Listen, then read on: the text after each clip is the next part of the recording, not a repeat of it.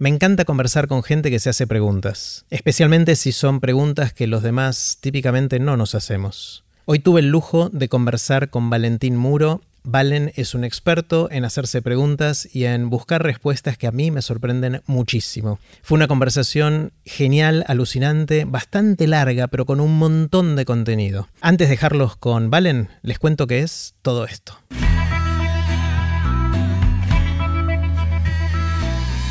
Esto es Aprender de Grandes, el podcast donde comparto lo que aprendo mientras intento aprender durante toda la vida y lo que converso con gente que admiro.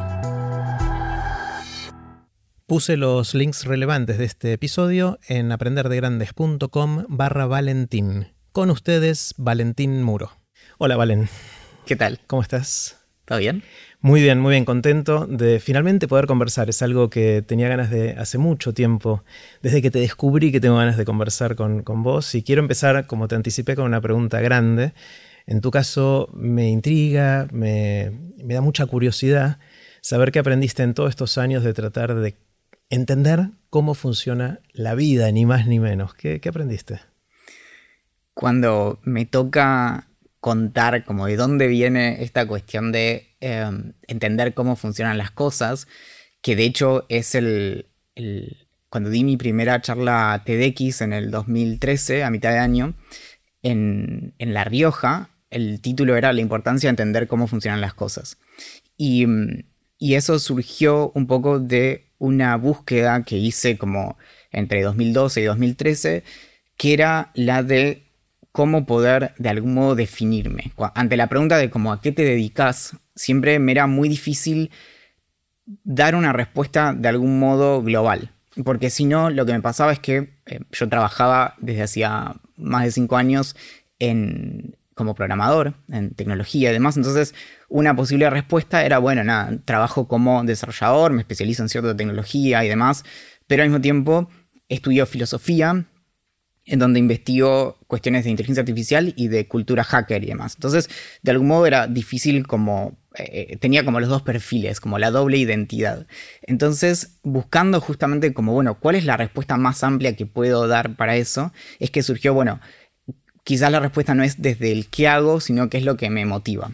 Y incluso ahí estaba también la cuestión de, bueno, ¿cuál es la relación entre haber elegido la carrera de filosofía, pero trabajar en, tecnología y demás? Y ahí es que eh, empecé a pensar justamente en, torno a, bueno, justamente qué es lo que de algún modo caracteriza la forma en que encaro mis intereses. Y ahí robé descaradamente de eh, un texto que es de Eric S. Raymond, que es, eh, es como How to Become a Hacker, que es un texto fundacional de los años 90, que es un texto que, sufrió también muchas modificaciones, pero básicamente es como una primera introducción a, bueno, qué significa el, perfil de una persona hacker o qué implica la cultura hacker, que respeta este sentido original que no tiene que ver directamente con la tecnología o, con la seguridad informática, sino que es más como una manera de, por así decirlo, justamente encarar la vida. Y una de las, uno de los ítems que dice respecto de qué hace a los hackers es que encuentran infinito placer en tratar de entender cómo funcionan las cosas. Y dije, bueno, claro, eso captura bastante esta relación justamente que está tan vinculada a la tecnología, que es esto que nos suele generar como curiosidad respecto de, bueno, cómo demonios funciona. Y por otro lado, la, eh, el, origen incluso de, luego todas las otras disciplinas, que es la filosofía, que es la búsqueda de, desde los principios como fundamentales de, de la razón, qué significa pensar y cómo funciona en última instancia la mente humana, hasta luego ir eh, cada vez de forma más eh, específica em, a través de las distintas disciplinas. Como, bueno, y así es que se dice que la filosofía es como la madre de todas las ciencias, porque de estas preguntas iniciales es que se van em, desprendiendo preguntas cada vez más específicas que luego ameritan que fundemos, no sé, la física, la biología, la astronomía, lo que sea. Lo dijiste un poquito al pasar, pero me encantó esta idea de definir lo que uno hace no o a qué se dedica, no por lo que hace, sino por la motivación que tiene o la pregunta que quiere responder de alguna manera, ¿no? eso me, encanta como concepto. Claro, y, respondiendo a la pregunta original de, por qué o, qué aprendí de cómo funciona la vida, el, este entender cómo funcionan las cosas, algo que, siempre trato de, de como volver a traer, es que en mi caso, y, y supongo que en muchos casos más también, Mm, este interés por entender cómo funcionaban las cosas surgió quizás en, una, en primera instancia no como una manera de, pasar el rato o de como eh, ocupar el, tiempo ocioso, sino originalmente como una estrategia de supervivencia. Y mm, digamos, lo, digo de este modo para distanciarlo de quizás una idea que tenemos respecto de cómo surge originalmente la filosofía, que surge de personas que tienen cada vez más tiempo libre porque no se encargan justamente de las tareas prácticas, sino que se pueden encargar justamente de pensar acerca de eh, la vida y el universo y todo eso. Y en mi caso, siempre me costó mucho eh, entender muchas cosas a mi alrededor que no se me hacían intuitivas y mm, el único motivo por el cual lo menciono es porque aparentemente lo eran para las personas a mi alrededor. Entonces, no es que eran cosas que yo no entendía y esperablemente no entendía, como, no sé, no entender cómo funciona un reactor nuclear a los 5 años, sino que eran el tipo de cosas que el mundo a mi alrededor parecía entender de manera como natural y no era mi caso. Entonces, de algún modo, desde, desde como muy temprana edad, tuve que para poder sobrevivir y, digamos, funcionar en, sociedad, tuve que aprender a, desarrollar mis propios recursos para indagar respecto de, bueno, qué es lo que estaba pasando a mi alrededor, en vez de quedarme en la mera frustración del no entiendo, sino, bueno, no entiendo, ¿qué puedo hacer? Entonces, bueno, eso de algún modo me, inclinó, me, me, forzó a volverme cada vez más eh, hábil en en un como primitivo eh, método científico. Bueno, a partir de la observación, bueno, ¿qué hacen las personas a mi alrededor? Como em, respecto de, cuestiones como, bueno, ¿cómo es que, las personas, por ejemplo, se vinculan? No, entiendo cómo pueden llevar adelante una conversación. Bueno, ¿qué pasa si empiezo a observar cómo son esas conversaciones? ¿Qué hacen las personas y demás? Y de algún modo hacer como el, el camino inverso, que es casi como detectivesco. Este, bueno, entender cómo funciona X. Bueno, si lo veo funcionando, ¿cómo, cómo puedo desarmarlo? Entonces, mientras que entender cómo funciona un autito a control remoto implicaba sacarle los, los, tornillos y tratar de entender qué estaba pasando ahí adentro, en muchas otras cosas implicaban esto de, bueno, a ver, ¿de qué me puedo aferrar y, qué preguntas tengo que hacer? Entonces, en, en ese sentido es que no, nunca fue una cuestión como del todo eh, consciente de, bueno, esto es a lo que me quiero dedicar realmente, sino que tuve que aprender a hacer mejores preguntas para poder estar, eh, siempre estuve muy como Em, atrasado respecto del resto en muchas cuestiones. Entonces mi manera de estar al día y como de, no quedar atrás en la carrera fue eh, ver cómo podía hacer cada vez como mejores preguntas justamente para que en cierto sentido no se notara que no estaba entendiendo lo que pasaba a mi alrededor. Claro, y se da una pequeña paradoja, creo que es una paradoja, de que vos sentías que estabas más atrás que la gente que te rodeaba en entender cosas que los demás parecían entender intuitiva o naturalmente, y al hacer eso, no solo quizás pudiste cerrar un poco esa brecha, sino que empezaste a escribir y a decir cosas que sorprendían a los otros. O sea, y de alguna manera les hiciste el salto en rango, es como leapfrogging en inglés, ¿no? De, de, llegar a algún tipo de incisividad intelectual o como quieras llamarlo, de, de, entender cosas de una manera distinta a cómo la entienden intuitivamente el resto de las personas, ¿no? Sí, y, de algún modo como alejándonos de, mi caso específico, de hecho eso tiene mucho que ver con nuestra relación misma con el conocimiento y la idea del conocimiento implícito y el conocimiento explícito, y incluso en, términos como de filosofía de la ciencia, lo que a veces es como el conocimiento de base, como eh, el mundo en el que nos movemos para que, por ejemplo, no sé, cierto... Mm, em, cierto mm, contenido tenga sentido, eh, eh, obtenga significado. Y en eso, si bien en la adolescencia no, no escribía al respecto, sí me pasaba que eh, había cuestiones que no entendía, entonces me preocupaba mucho por tratar de entenderlas y terminaba dándose esto que, tiene un carácter medio, si no mm, paradójico, al menos peculiar, que es que me pasaban ciertas situaciones que terminaba explicándole a amigos que se manejaban con soltura en situaciones como, no sé, hablarle a una chica en la adolescencia, y terminaba de algún modo como explicándoles qué, pasaba en esa situación y demás, algo que a mí no, no me salía y no me hubiera podido eh, manejar con soltura, porque obviamente, como, como bien sabes por, por estudiar eh, una gran diversidad de temas, que podamos entender acerca de algo no, significa necesariamente que lo podamos replicar. es decir, sos un teórico de estos temas de alguna manera. Entonces, eh, digamos, podemos entender mucho como acerca de, no sé, la, teoría detrás de, cómo funciona un violín, pero no necesariamente eso nos vuelve como hábiles en, en eso y eso también eh, trae otra, otra distinción, que es justamente la distinción entre el conocimiento como práctico y el conocimiento teórico, donde uno se refuerza por, la teoría y el otro justamente por, por el poder eh, tener cierto desempeño o lo que sea. Entonces, en ese sentido, lo de, que, aprendí como de, cómo funciona la vida, me, lo, que me terminó pasando y, es como lo que a veces pienso que es como una suerte de, revancha que terminé como de de vivir en los últimos eh, cinco años, de los, de los, cuales cuatro pasé em, escribiendo al respecto, es esto de de algún modo empezar a darme cuenta y no sentirme tan mal con, eh, por no entender ciertas cosas, por poder empezar a darme cuenta de que a pesar de que las personas se manejen con soltura en muchas situaciones, eso no necesariamente significa que em, sepan lo que están haciendo o incluso que sean exitosas. Algo que por ejemplo, surge mucho en cuestiones de, comunicaciones el tema de los malentendidos.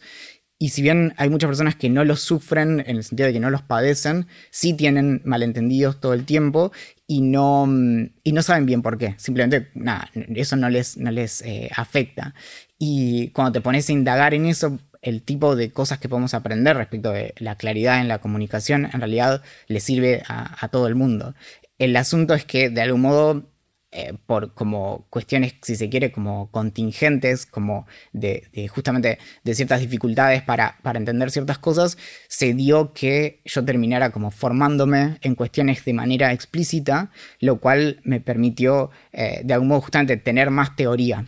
Entonces eso no necesariamente me hizo mejor en la práctica, pero sí eh, genera esto de, bueno, en principio reducir la, la angustia que nos genera la incertidumbre del no entender qué está pasando. Está buenísimo. Quiero, voy a volver a, un poco a esta pregunta de alto nivel, pero quiero sumergirme por un segundo para poner más claridad respecto a qué estamos hablando, porque quizás cuando la gente que nos está escuchando dice cómo funcionan las cosas, se imagina más el motor de combustión interna o cómo funciona una bicicleta o cómo funciona una computadora o internet, cuando en realidad te dedicas a otra categoría de cómo funcionan las cosas, como los abrazos, el beso, la amistad eh, y ese tipo de cosas. ¿no?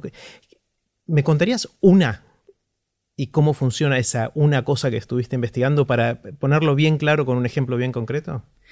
Sí, es, difícil porque luego ya, yo siento 10 temas distintos escritos y, olvido, pero tengo como ciertos como grandes éxitos en ese sentido que, que justamente siempre cuento que son los temas que mm, las personas más dan por sentados y es, esta cuestión que como nuevamente ya no en términos como de, revancha, pero sí como de, satisfacción, lo que genera como mayor impacto suelen ser esas cosas que las personas jamás buscarían. Es decir, cuando uno de hecho pone cómo funciona en el, navegador, inmediatamente te tira como eh, sugerencias que muchas veces incluso son como coyunturales. Entonces, yendo a lo más inmediato, en los últimos dos meses había muchas búsquedas respecto de, bueno, cómo funcionan las elecciones en Estados Unidos o los colegios electorales, cómo funciona el coronavirus y demás. Ahora, hay ciertos temas que las personas no buscan, de hecho son, son búsquedas raras porque nadie preguntaría, por ejemplo, cómo funcionan los abrazos o cómo funciona agarrarse de la mano y demás, que son cuestiones que conocemos, entendemos, podemos practicar, pero nunca nos detenemos a pensar en, bueno, ¿qué significa? Y justamente, por ejemplo, en el caso de cómo funciona agarrarse de la mano, es la cuestión del, tacto, es una que incluso fue muy relevante y lo sigue siendo en el contexto como de, nuevo coronavirus 2020-2021 y no sabemos siguientes años, por esta cuestión de la, la de repente la sustracción del tacto.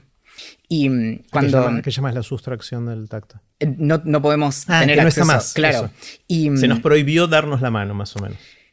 Claro. Y entonces ahí cuando eh, empecé a escribir acerca de eso, en gran parte porque en, mi propia experiencia tuve, fui muy reacio, bueno, casi dos tercios de, mi vida al, contacto físico y, cuando era eh, chico, justamente muchas veces lo que pasaba era que era eh, a veces como tan exagerada mi reacción a que alguien, no sé, me agarrara el brazo, la mano o, me tocara el hombro o lo que sea, que era la, primera reacción era como, bueno, ¿qué le pasa a este chico y demás? Y, entonces ahí fue como una especie de, entrenamiento de los últimos 10 eh, años más o menos respecto de, bueno, cómo aumentar mi umbral de tolerancia al contacto físico y demás. Entonces, el, origen como de, indagar respecto, bueno, qué pasa con el, con el contacto físico, venía de ese lado, pero cuando me puse a investigar, encontré un, caso que para mí es súper interesante y relevante en este momento, que es lo que pasó en Rumania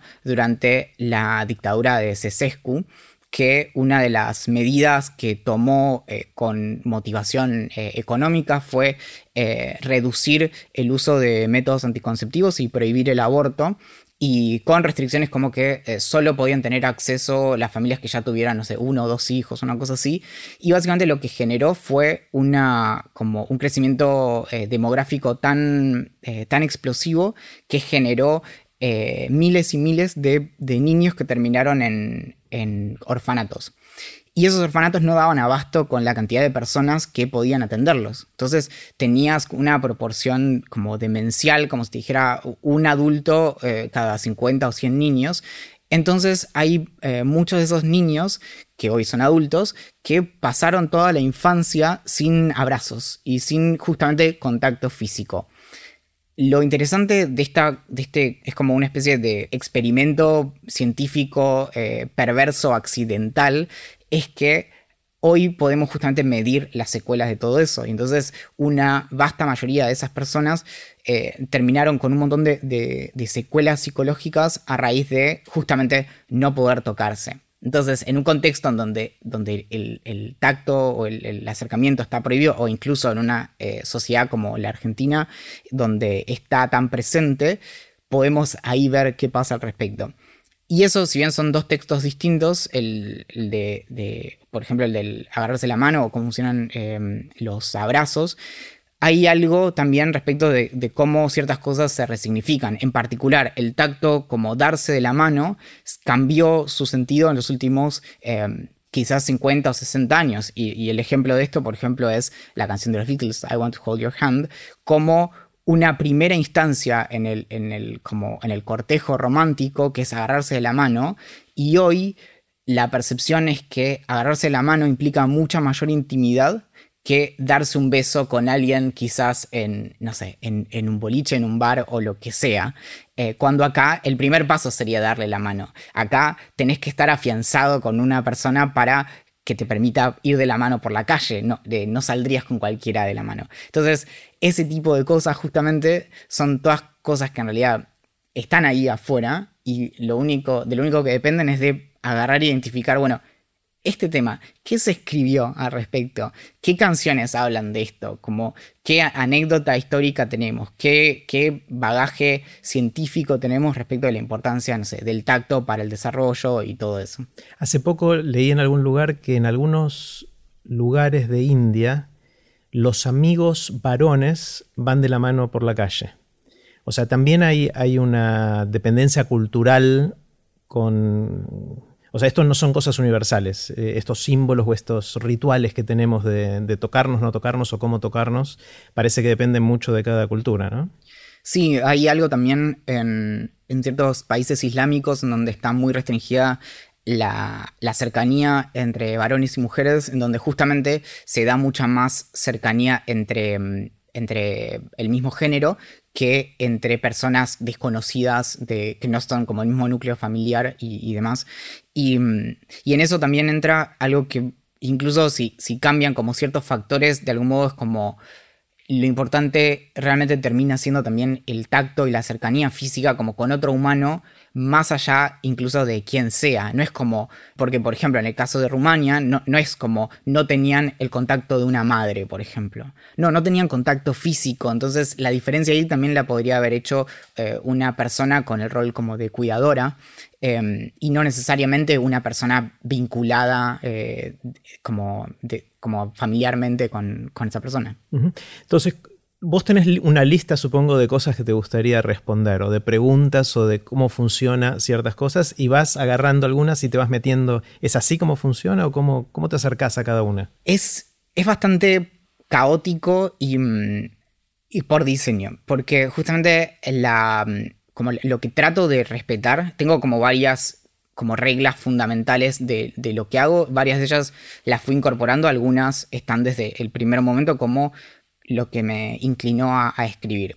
Justamente los primeros como eh, disparadores de escritura tuvieron que ver con, por ejemplo, yo venía de, como del mundo académico y de la escritura donde eh, incluso se hacen estas cosas que son como en términos literarios me parecen eh, estéticamente espantosos como escribir en tercera persona del plural. Como bueno, como hemos encontrado en tal lado, y hay un solo autor en un paper, y vos decís como, bueno, ¿de dónde, ¿dónde están los otros? Y por otro lado, es algo muy de la, de la escritura en castellano, en inglés eso no está. Y, mm, y, entonces quería, primero dije, bueno, voy a escribir acerca de lo que sea, incluso de los temas que trabajo y demás, pero siempre la consigna va a ser que trate de respetar como cierta extensión. Al principio era más cerca de mil palabras, ahora ya es un poco más de dos mil. Y, mm, y siempre anclándolo en cómo ese tema me atraviesa. Es decir, fue como una especie de em, restricción artificial a, a, no replicar lo que venía haciendo, que era, bueno, cuando escribís un, trabajo acerca de, no sé, consideraciones éticas que tiene que tener un gobierno para incorporar inteligencia artificial, no importa cómo me siento al respecto. Entonces acá dije, bueno, quiero justamente siempre ser cuidadoso de eso y apuntar también a que a pesar de que yo trato de tomar de literatura científica, de historia, de, bueno, de, literatura, justamente de, obras eh, artísticas y demás, y de filosofía, no... Mm, que, mi obra final sea más cercano a, la literatura que a la divulgación científica. Si bien no me tomo licencias que eh, vayan en contra, o sea, si hago una afirmación tiene que ser muy claro de dónde viene y, cuál es como el fundamento empírico de eso, porque tampoco es que estoy escribiendo cuentos.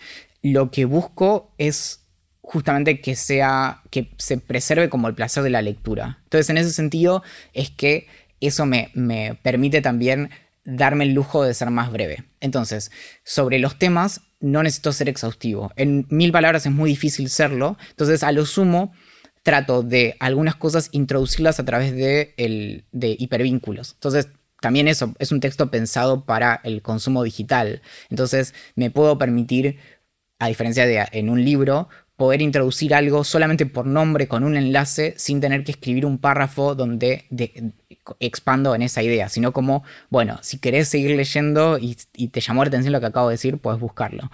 Y en cuanto a los temas, voy variando. Tengo poco más de 800 sugerencias de eh, las personas que leen, que a veces hay muchas que, como esa lista es eh, privada, hay muchas que se repiten y me llama mucho la atención muy por lejos el tema que más me pidieron, y estamos hablando de unas 30, quizás 35 veces, es lo vinculado a cómo funciona viajar, los aviones, los aeropuertos y, demás. Qué raro, no hubiese adivinado eso. Yo tampoco, pero es, muy brutal porque si eso tiene como 30, 35 sugerencias, la siguiente tendrá 15 o 20.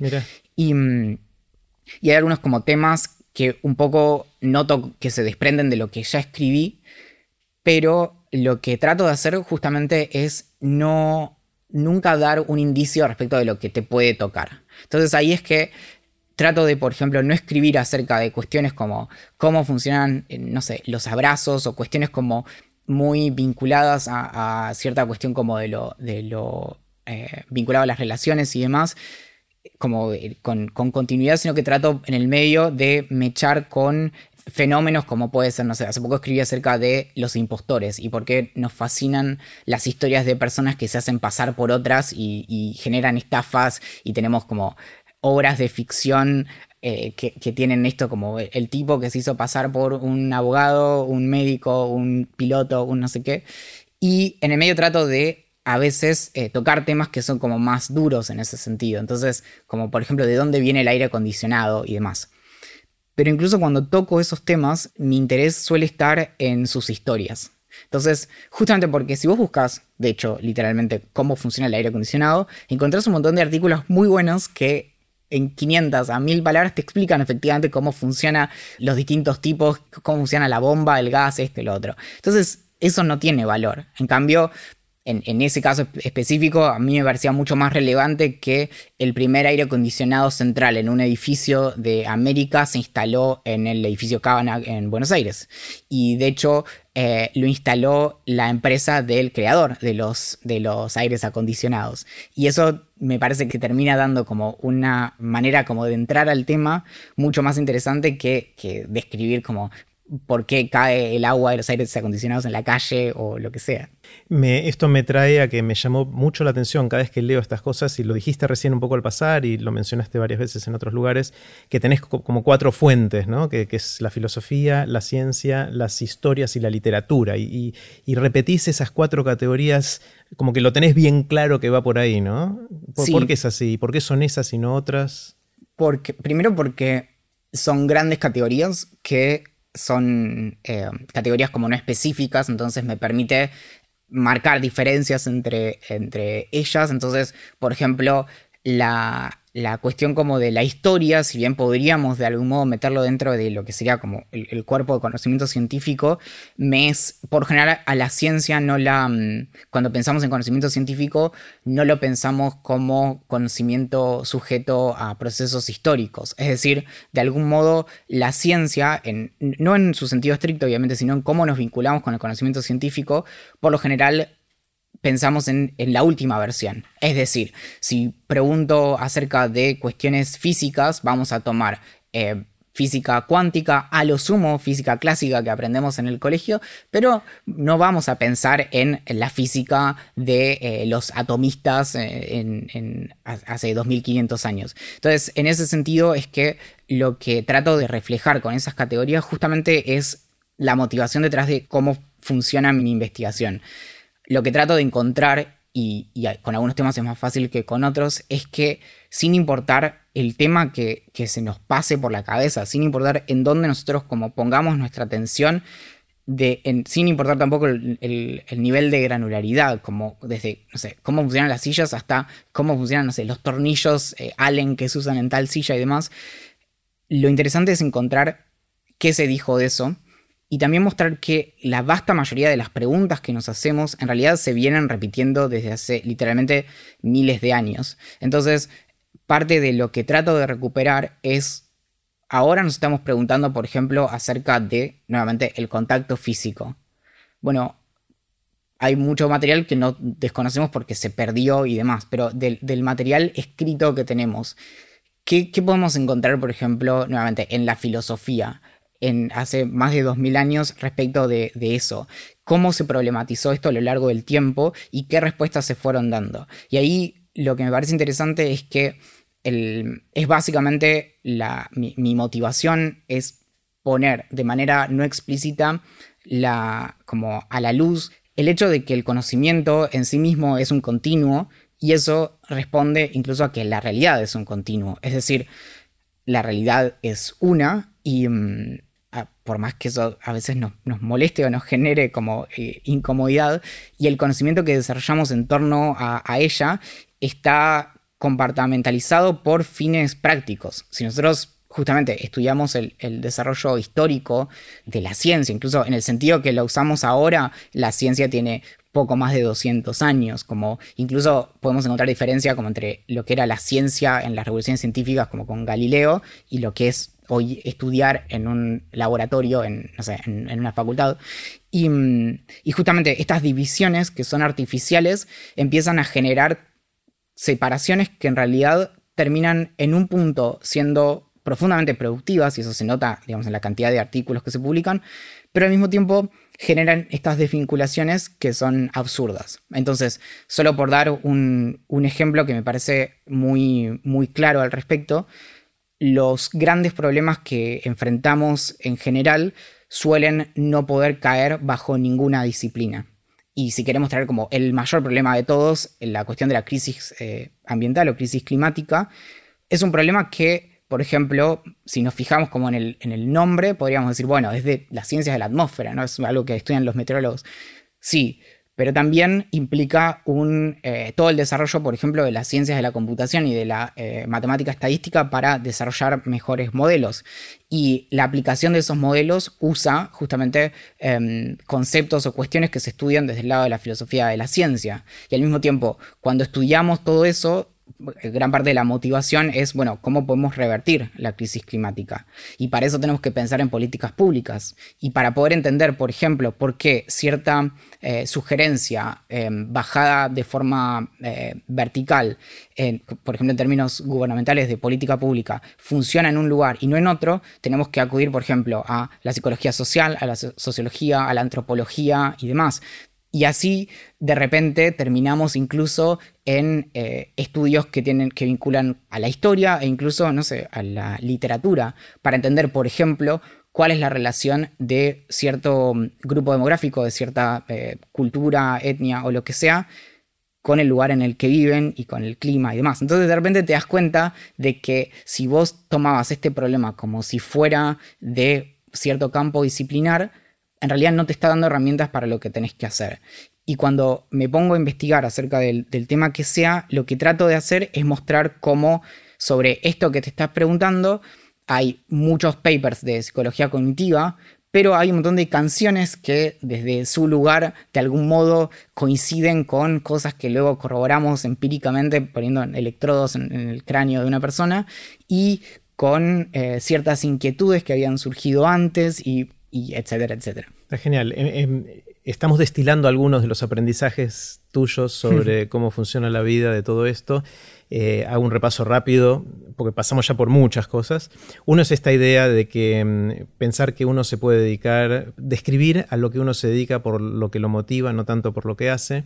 Eh, la idea de que hay un montón de cosas que no nos preguntamos y damos por sentadas y que si empezás a preguntarte surgen cosas interesantes que incluso sorprenden a los que parecen saber hacer eso, pero que no lo entienden.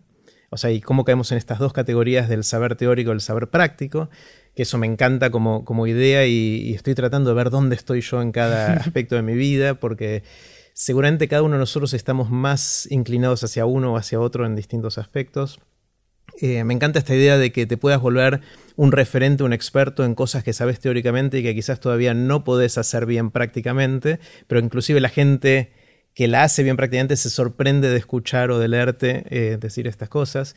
Me encanta esta idea de, que las grandes preguntas no están en los silos históricos del conocimiento, eh, sino en, los quiebres o en los puentes entre cada una de estas cosas. Eh, eso me, fascina y estoy súper, súper de acuerdo que, es así. Eh, ¿Qué más aprendiste sobre la vida en general? O sea, tratando de no enfocarte en el abrazo o en el aire acondicionado o en cada una de estas cosas, sino en el, en el paraguas recorriendo este camino. Creo que una parte crucial también de, de, de algún modo cómo llegué hasta acá tiene que ver con justamente el, el privilegio y la la fortuna que tenemos las personas que pudimos pasar al menos una parte importante de nuestras vidas en entornos en donde justamente se privilegiara la pregunta. Y, lo noto no solo como en mi propia experiencia, en donde el no conocimiento de algo, por ejemplo, en mi entorno familiar era no, no, parecía ser una incomodidad, es decir, como mis padres nunca tuvieron problema en decirme que no sabían cómo era algo. Y, y de hecho, solían como... Hay incluso cassettes eh, grabados como en, cuando yo tenía 3 o 4 años que aparentemente en las navidades y eso que generaban como, o, en las fiestas que generaban como entorno eh, familiar de reunión, yo en, en, mis primeros años de vida daba discursos. Se ve que más o ah. menos desde que aprendí a hablar hasta los 5 o 6 años, entonces están grabados como mis exposiciones eh, anuales, entonces hay, hay un audio de, que yo tenía cuatro años, cinco años, en donde hablo acerca de Dios en unos términos como, eh, como rarísimos, pero donde lo vinculaba con lo que yo no tuve eh, instrucción eh, religiosa, entonces lo vinculaba con, ideas que en realidad son, hoy obviamente no, no tienen ningún sentido, pero son un poco como eh, cierta relación intuitiva que tienen algunas personas respecto de, bueno, es esta idea de, de Dios está en, en los gaps, como Dios está en lo que no podemos explicar científicamente y demás.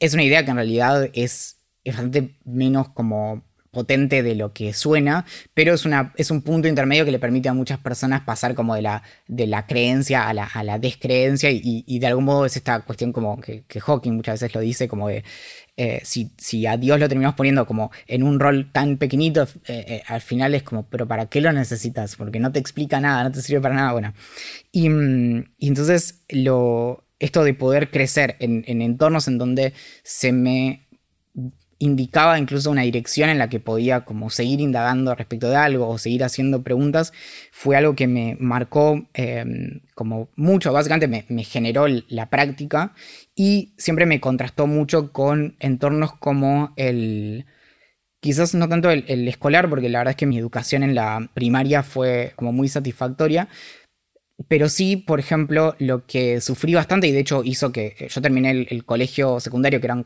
eran cinco años, lo terminé en cuatro, justamente por algo que me pasaba constantemente, que es que si bien a mí, por ejemplo, cuando estábamos estudiando cierto proceso histórico, em, porque tenías como si te dijeran tercer año, estudiabas historia de em, Europa y en cuarto año historia de América. Entonces, claro, constantemente como la historia es una, en realidad las cosas pasaban en simultáneo y recuerdo un episodio en particular en el que em, traté como de vincular, bueno, lo que pasaba allá con lo que pasaba acá, que obviamente en, los últimos 600 años estaba todo conectado. Y, me acuerdo como del abucheo que, sufrí como de mis compañeros respecto de... La, profesora estaba encantada porque alguien le estaba haciendo preguntas y nos llevamos bien y demás, pero la cuestión como de tipo, medio como cuanto antes yo me callara, antes también se podía terminar la clase y podíamos como seguir con otra cosa. Y creo que en ese fue como el evento que me marcó respecto de no sé qué estoy haciendo acá y ahí me puse a averiguar justamente cómo podía terminar la, secundaria. Y por diste, mi cuenta. Libre, diste libre un año. Claro, a, fin de, mm, entre final de cuarto año y mitad del año siguiente, que yo ya no iba al colegio, rendí las 14 materias que hacían a la, a la currícula y hasta creo que aprendí más porque era todo mucho más exhaustivo que, que en las clases. Y, mm, y todo esto justamente lo contrasto con lo que pasó en los, siguientes, en los siguientes 15 años, que fue que siempre busqué estar eh, como rodeado de personas que en ese sentido me estimularan intelectualmente. Y mm, hace poco justo escribía sobre esto que a veces nos pasa cuando leemos no solo estas historias, por ejemplo, de hay una muy célebre que la uso eh, mucho, que es la famosa reunión de los románticos a primera mitad del siglo XIX en Inglaterra, donde se mofaban de Newton y entonces eh, brindaban y decían como por la salud de Newton y confusión a las matemáticas y se quejaban de que Newton eh, estaba destejiendo el arco iris con, con el prisma y demás. Y, mm, pero genera esto de, bueno, un montón de personas como intelectuales reuniéndose y después lees biografías intelectuales o de intelectuales y, suelen tener esta cuestión como de la importancia que tenían, no sé, las cenas y, las reuniones como para discutir ideas. Entonces es algo a lo que siempre como em, apunté y, de algún modo como mis, mis amistades de manera más bien orgánica, no es que nunca sometí a alguien como a un test, em, se fueron forjando en torno a aquellas personas que de algún modo em, y en términos como más más eh, llanos me, me Entonces, si yo venía con una pregunta, me respondieran con otra. Y a pesar de no tener idea de lo que estoy hablando, pero como. Y, no medio como, bueno, cambiemos de tema y, sigamos con otra cosa. Es genial el, contraste que sentiste entonces en tu casa, donde la pregunta era bienvenida, el no sé era parte del, lenguaje eh, en tu casa en el colegio suele pasarnos que por alguna dinámica grupal, los que somos más interesados en, o lo que estamos, los que estamos más interesados en aprender, eh, paradójicamente somos bulleados, ¿no? O sea, somos segregados y no somos bien vistos por la mayoría.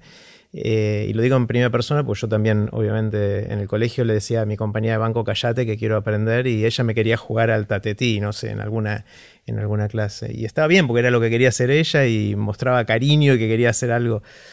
Eh, pero no, yo decía, ahora no me hables porque está hablando el profesor. Obviamente no era muy popular yo en la secundaria tampoco, digamos, en ese sentido, pero no se me ocurrió ir al extremo de, dar un año libre.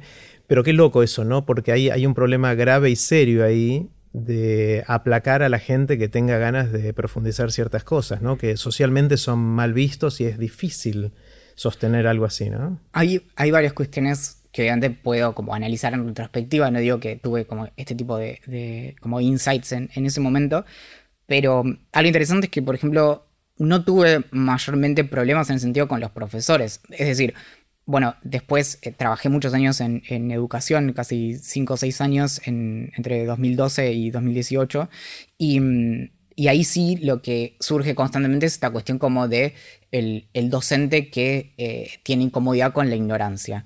Yo no tuve tanto ese problema, tuve más bien por, por por azar, digamos, la experiencia de, profesores que quizás me podían decir como, bueno, te lo voy a averiguar, que es como una, quizás una respuesta más saludable, pero sí hubo una cuestión como de los pares.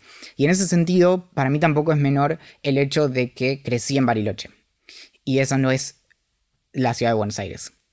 Bariloche, si bien tiene como estos faros científicos como puede ser el INVAP o el Centro Atómico Bariloche, al mismo tiempo es, una, es un lugar que se presta muchísimo a la superstición, a las pseudociencias y, demás, y como un, un, sentimiento que si no es en principio anticientífico, está muy cerca de, serlo, y, e incluso una eh, afortunada paradoja es que en mi propia casa, siempre cuento, teníamos en había muchos libros y teníamos desde, no sé, las colecciones de, National Geographic y eh, libros de, Dawkins, que de hecho de ahí leí por primera vez el gen egoísta.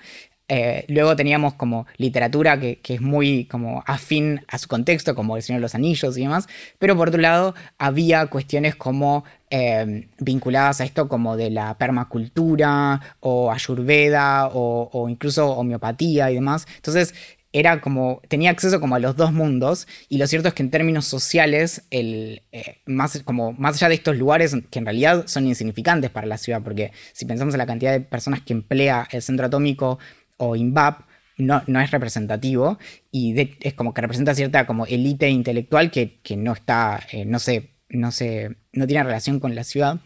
Y, esto contrasta con incluso lo que sabemos ahora de lo que generan las ciudades. Y en esto, obviamente, el libro que leímos todos es el de, Where Good Ideas Come From de Steven Johnson, en donde justamente eh, toma esta idea que, de, la importancia como de el choque para el desarrollo intelectual, que también viene como justamente viene de esta eh, vinculación rara con ideas de la biología de Kaufman. Y entonces en eso para mí irme de Bariloche significaba ir a un lugar donde había más ideas, donde pasaban cosas y donde había como más eh, diversidad en ese sentido, a la que no podía tener acceso en Bariloche. La secundaria la hiciste en Bariloche. Claro, y cuando rendí eh, quinto año, a los pocos meses, o sea, en marzo, cuando estaban empezando las clases en Bariloche, yo ya me había venido para acá. Mm. Eh, respecto a, preguntas que me gustaría indagar la respuesta y no sé, te quiero decir una, que pasamos a hablar de cosas grandiosas, ¿sí? esto va a ser una cosa re chiquitita, pero que a mí me desvela hace mucho tiempo y es la siguiente observación que hace años vengo haciendo, que es la cantidad de metros cuadrados que tienen los baños de hombres y de mujeres en lugares públicos, cines, restaurantes, teatros, etc. Son más o menos los mismos. Y el efecto que tiene eso es que en general cuando termina la función o cuando hay un momento de alta afluencia al baño, se arma una fila para el baño de mujeres y el baño de hombres pasa rápido. Eh, eso es porque la cantidad de puestos dentro de un baño en hombres para una dada superficie es más alto que el de mujeres, porque los mingitorios ocupan menos metros cuadrados que el lugar donde hay un inodoro en el baño de mujeres. Y porque típicamente las mujeres tardan más por la logística de hacer lo que tienen que hacer. Eh, mi pregunta es cómo no hay un movimiento dentro del feminismo protestando contra esto. Dentro de todo el feminismo nunca escuché reclamando más metros cuadrados para baño mujeres o hagamos baños unisex para todos o ese tipo de cosas como un reclamo feminista. Esa es mi pregunta.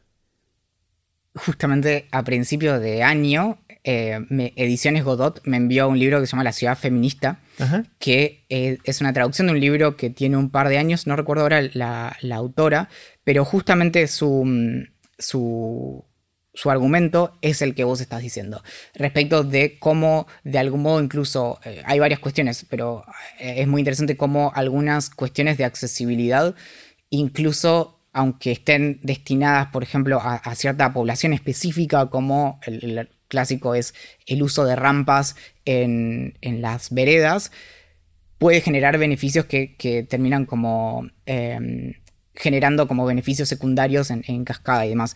Y tiene que ver con esto justamente con eh, no solo la cuestión de no contemplar la, diferencia, sino incluso cuando pensamos a la ciudad en términos como de experiencia, y si se quiere, como en, términos como más eh, contemporáneos y sobreutilizados respecto del UX eh, de, la, de, la, ciudad y cómo es como... La, UX como interfaz de usuario. Como eh, experiencia de, usuario.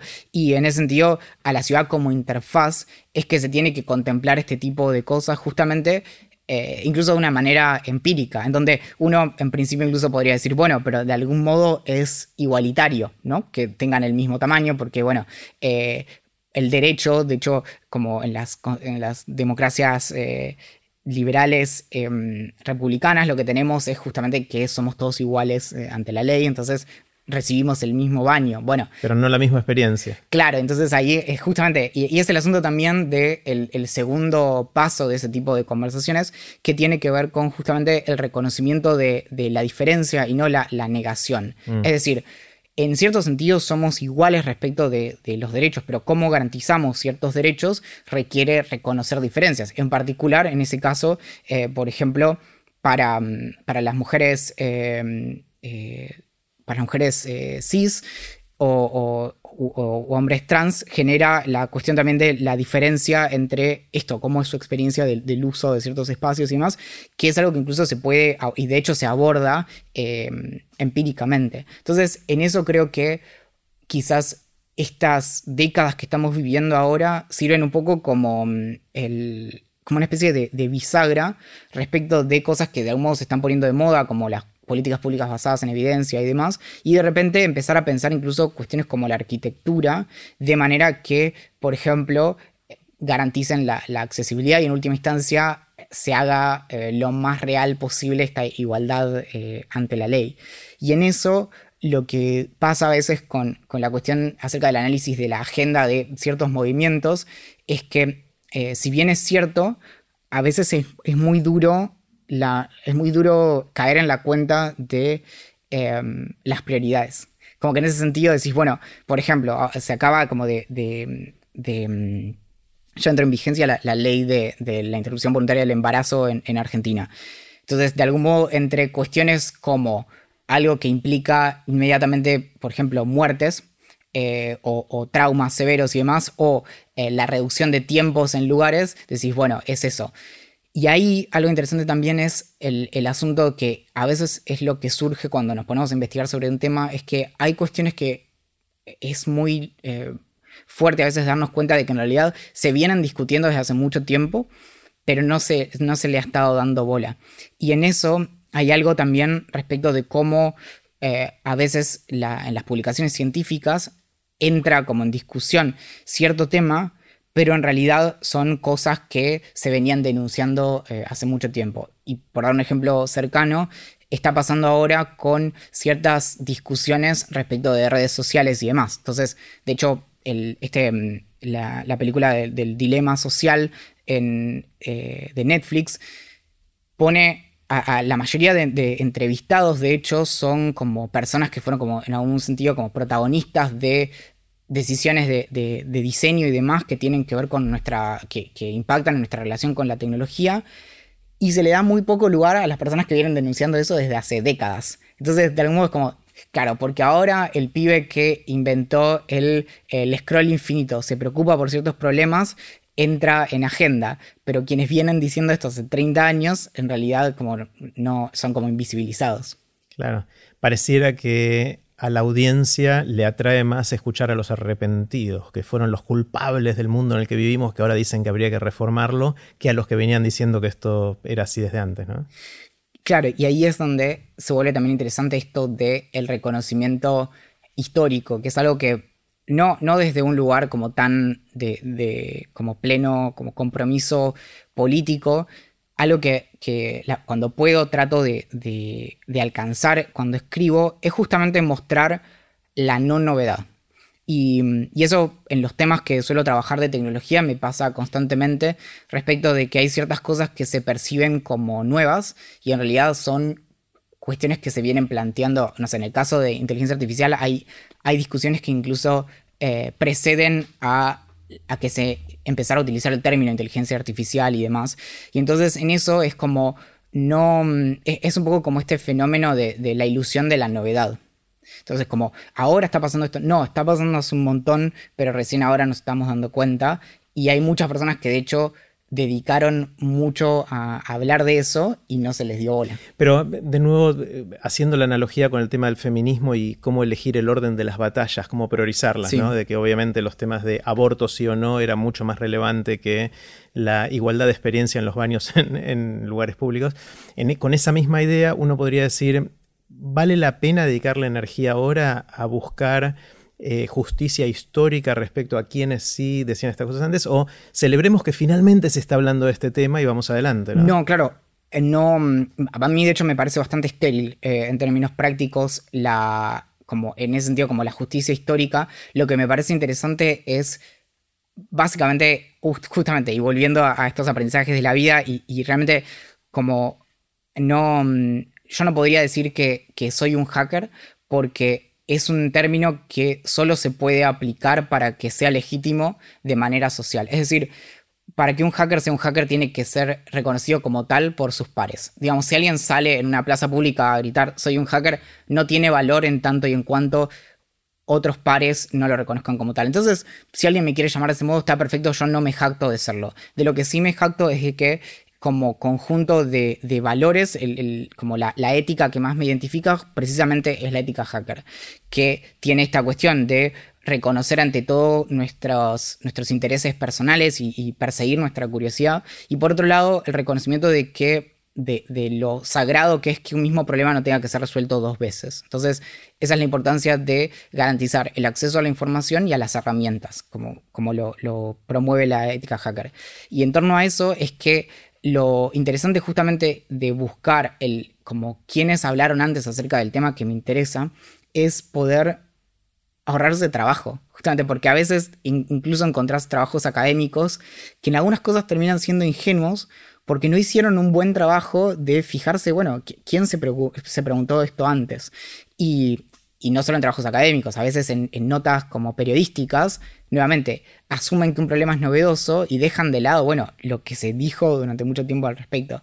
Y en eso, digamos, si bien está bien el, reconocimiento, lo que me suele pasar en general con los reconocimientos es que son un recurso bastante perezoso y en ese sentido es que son estériles y son sencillos. Y un ejemplo que, uso muchas veces es a veces la, la como el enfocarse como una, manera de dar como señales, incluso en términos políticos, en cómo llamamos a las personas, en términos, por ejemplo, de accesibilidad, y qué tan accesibles hacemos las cosas. Entonces, de repente está como la discusión respecto de eh, ciego o persona no vidente, o eh, incluso, bueno, ¿cómo se dice? Autista, persona con autismo, persona con trastorno eh, del espectro autista, con condición supongo que alguien dirá eh, persona en situación de, autismo. Eh, y en realidad todo eso es como, sí, yo qué sé, no, cambia, digamos, si, si no generas... Esa distinción no te preocupa. No, y, de hecho, eh, en principio a mí no me preocupaba, pero cuando me puse a investigar al respecto encontré que mayormente hay bastante como consenso en torno a eso, e incluso se da algo que es bastante paradójico hay algo vinculado a, a, ciertas como condiciones y demás que le llaman en inglés como la, el, uso de person first, es decir, como poner a la persona primero. Entonces es, no es autista, es persona con autismo. Bueno, perfecto. Y Porque autista pareciera estar asociado más a la identidad. Claro, a, lo que se es, digamos, y, y no como algo que te sucede. Y de hecho, de parte de las personas autistas, la vasta mayoría prefiere de hecho reconocerse como autista, como lo que soy, no como lo que me define, pero no hay mucho problema. Entonces te das cuenta de que es un problema que de hecho, incluso puede en cierto sentido ser eh, violento en sentido simbólico, porque estás pasando por arriba de cómo las personas quieren que les digas. Entonces, incluso puede pasar que alguien, eh, en mi caso, como me defienda como porque alguien me llamó autista, cuando es algo que a mí no me importa cómo, cómo, lo llames, en vez de persona con autismo, y es enfocarse en algo que es irrelevante y que por otro lado no solo es irrelevante, sino que es muy entretenido. Obviamente se puede escribir mucho al respecto y, pensar que se está haciendo algo cuando no. Entonces ahí con esto de, los reconocimientos históricos y demás hay que encontrar también el equilibrio donde, bueno, estás, por ejemplo, poniendo una placa en reconocimiento de alguien. Está buenísimo, no digo que no eso se corresponde con algún cambio, como, no sé, digamos, en, el caso por ahí más obvio, en Estados Unidos, el reconocimiento de, figuras em, que sufrieron como persecución y más que son como muy importantes para como la historia de, conflictos raciales en Estados Unidos. Pero si vos pones una placa, pero tipo, eh, tenés políticas públicas que preservan eh, la, la discriminación racial, bueno, entonces, digamos, la placa es fácil, digamos, pagas a alguien que la haga y listo. Este tema de eh, dedicarle el tiempo para, no tanto por el reconocimiento histórico, sino para asegurarnos de no reinventar la rueda, porque ya se viene haciendo mucho trabajo como parte de la ética hacker, es un tema que me encanta discutir y conversar con mis amigos científicos, porque hay, hay, creo que hay una tensión en ese tema. Y la, la tensión es que hay tanto publicado y tanto hecho que si uno quisiera saber todo lo que hay hecho en el, en el campo en el cual uno quiere expandir la frontera del conocimiento, debería dedicarse toda su vida a leer los papers antiguos eh, y no a crear cosas nuevas. Y por el otro lado, los que dicen, no, bueno, quiero crear cosas nuevas, si no lees nada, lo más probable es que estés reinventando la rueda. Entonces hay, hay una, una tensión entre esas dos cosas. Y eh, mis amigos más creativos y que más lograron mover esto son los que tomaron riesgo de reinventar la rueda que no leyeron tantos papers, no le dedicaron tanto tiempo, tuvieron una idea y se mandaron a hacer el experimento, con el riesgo de que estuvieran replicando algo que ya estaba hecho y que no iba a agregar mucho al conocimiento humano. Y a veces les pasó eso, pero de vez en cuando inventaron una rueda nueva. Eh, y eso hizo que avanzara el conocimiento humano, ¿no? Hay, dos cosas que me parecen centrales a eso. La primera es esta cuestión de justamente de el hacer lo mismo pero de otra manera, que por ejemplo es algo que desconozco como las estadísticas, pero, pero digamos en términos anecdóticos es bastante frecuente que, por ejemplo, nos enseñen cierto método de resolver problemas matemáticos y se nos evalúe en torno a eso.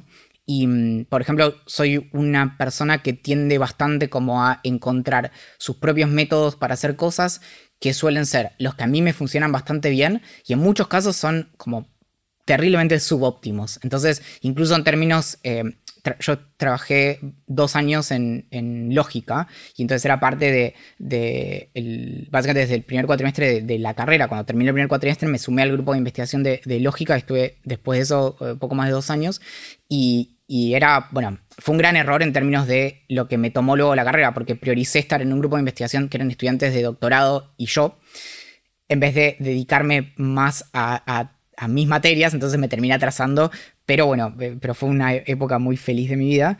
Y justamente me pasaba bastante con eh, las demostraciones lógicas, en donde básicamente tenemos como una serie de, premisas y luego tenemos reglas eh, lógicas de cada sistema y a veces lo que empiezan a, surgir son como atajos, es decir, em, de, cierta premisa podés saltar a, a otra, teniendo en cuenta que en el medio tenés que aplicar como cinco reglas de distintas formas y no sé qué, pero lo puedes pasar de una a la otra. A mí eso siempre me costaba mucho, entonces quizás mis demostraciones eran como más largas y exhaustivas que las de mis pares, pero eran de una manera que las podía entender. Y en eso lo que sucede justamente cuando replicamos eh, algo sin saber lo que se hizo antes es que es muy posible caer en la, en algún sentido, no necesariamente en la innovación, pero porque es algo como a posteriori, pero sí como en la creatividad respecto del método, en donde quizás estamos usando un método que en realidad es como justamente muy malo, pero, pero es lo que nosotros entendemos con, el eh, fondo de conocimiento que tenemos. Y ahí es donde nos permite incluso la, lo que suele darse cuando se da algo como novedoso en la ciencia, que es que justamente eh, la importancia de la diversidad de lo que conocemos es lo que nos trae la posibilidad de incorporar algo de otro campo. Y esto es como el clásico de, no sé, de, eh, Richard Feynman usando em, como cosas de, otros, eh, de otras disciplinas, incluso Einstein y demás. Y mm, eso por un lado. Y por otro lado, respecto de, justamente la imposibilidad de, abarcar la literatura científica, fue esa una de las motivaciones que me hizo a mí pasar de estudiar lógica a estudiar inteligencia artificial. Esto era año 2011-2012, que es como el momento de mayor furor en términos como de eh, como relaciones públicas de, IBM en torno a Watson. Watson es esta máquina superadora de, Deep Blue de los años 90 que le ganó al campeón mundial de ajedrez, Kasparov, y lo que tenía Watson es que tenía que ganar en este programa de preguntas y respuestas bajo las mismas condiciones, por así decirlo, que los humanos. Es decir, Watson no podía buscar en Internet, sino que tenía que estudiar todos los temas y luego poder de, ese conocimiento extraer eh, respuestas. Entonces, bueno, la, gran innovación de, Watson justamente es que eh, busca en simultáneo varios caminos distintos para las respuestas y luego les atribuye confianza a esa respuesta. Entonces tiene cuatro respuestas posibles, la más confianza, la que más confianza tiene es la que eh, ofrece, a veces incluso con muy poca confianza y la respuesta es, es eh, poco, poco como efectiva.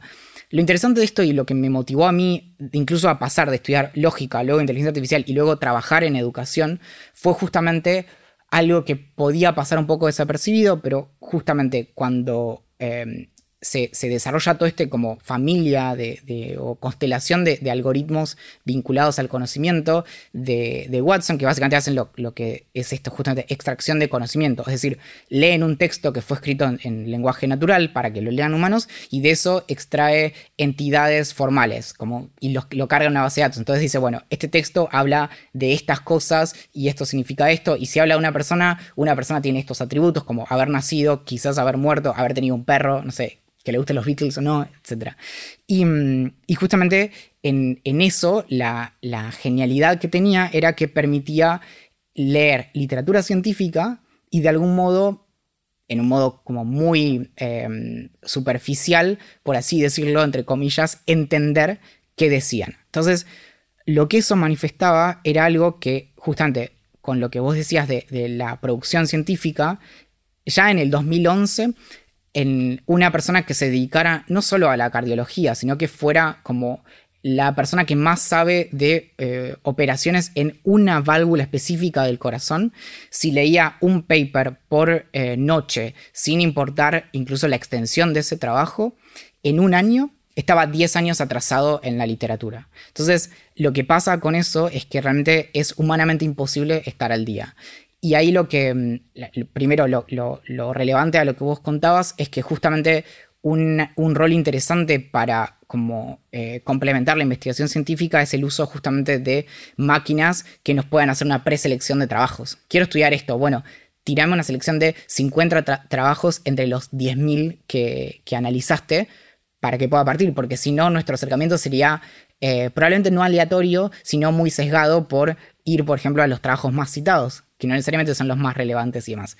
Eso por un lado. Y luego lo que me inclinó a educación fue que yo estaba en el grupo de investigación de lógica, trabajando como fundamentos formales de inteligencia artificial y me pongo a investigar sobre Watson y lo primero de lo que me doy cuenta es, esto rompe con el 95% de cómo se enseña porque Watson, justamente para lo que es muy bueno, es para leer un libro de historia y responder cuestiones como, bueno, ¿dónde nació Sarmiento? ¿Y cuál es el argumento del Facundo? Y esto y lo otro, y como extracción de, digamos, de, conocimiento que no es vinculado creativamente o si hay un, si hay un vínculo eh, creativo, el nivel como inferencial es, es muy bajo. Entonces, básicamente te das cuenta de que la educación lo que hace es generar la, repetición como descerebrada de, ciertos como facts, que incluso respecto de qué dice el Facundo, una máquina tranquilamente puede aprender las cinco críticas más frecuentes y demás. Entonces, lo que me generó eso fue una especie de, de, vértigo muy, muy intenso que me hizo como cuestionarme todo lo que estaba haciendo en ese momento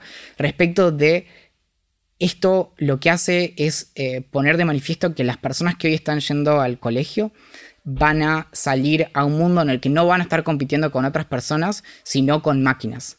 Y hay que ver de qué manera justamente podemos recuperar qué es lo que hace humanas a, las personas y tratar de quitarle lugar a todo esto que hoy por hoy damos por sentado que implica cierto nivel de inteligencia y si lo puede hacer una máquina, lo que significa es que eso es lo contrario de inteligente. Es decir, todo lo que una máquina puede hacer no es que nos muestra lo inteligente que es la máquina, sino la poca inteligencia que hace falta para eso, o lo mecánico del proceso. Claro, una de las cosas, volviendo al tema este de la tensión entre eh, saber todo versus poder ser más creativo y más libre, no es solo el riesgo de reinventar la rueda, sino que cuando uno sabe todo lo que ya se hizo, es muy probable que tenga la tendencia a hacer experimentos muy marginales.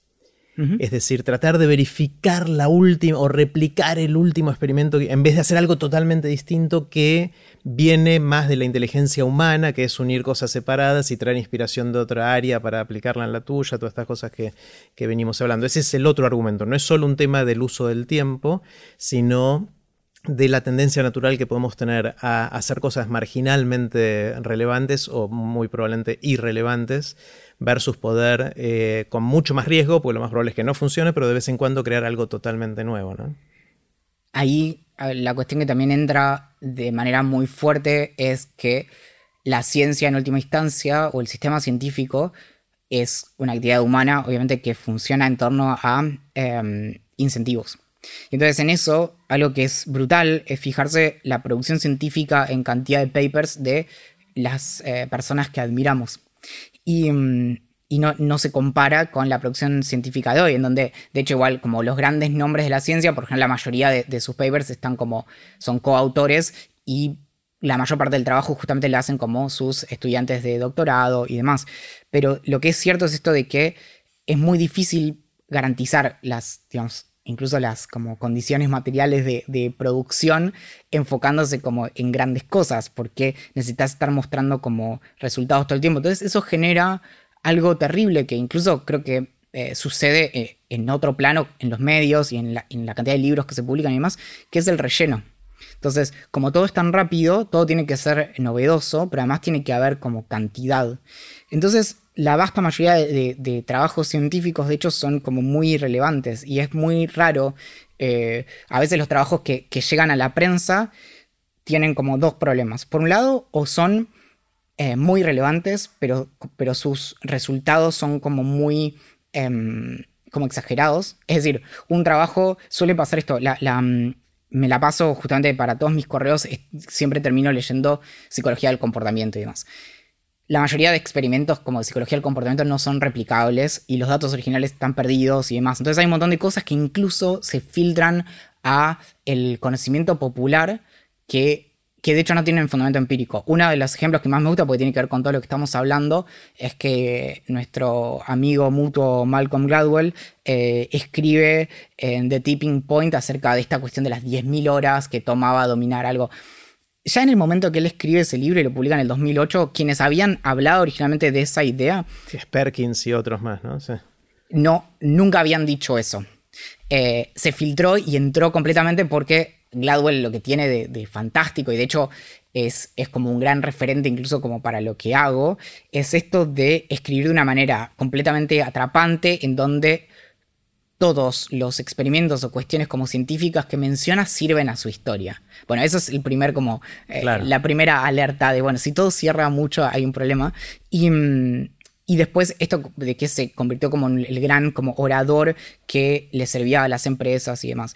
Y mm, hace un par de años, en el 2019, salió un, un libro que se llama Range, que tiene el prefacio escrito por Gladwell, y habla justamente de, de, que básicamente la evidencia en realidad te inclina a, que incluso en, eh, deportistas de alto rendimiento es la diversidad del entrenamiento lo que te da mayores garantías de eh, como de, sobresalir. Claro, de, performance que el, el, que se dedicó únicamente a algo. Entonces usa ejemplos, no sé, como eh, Federer, que le gustaba andar en skate y odiaba jugar al tenis y demás.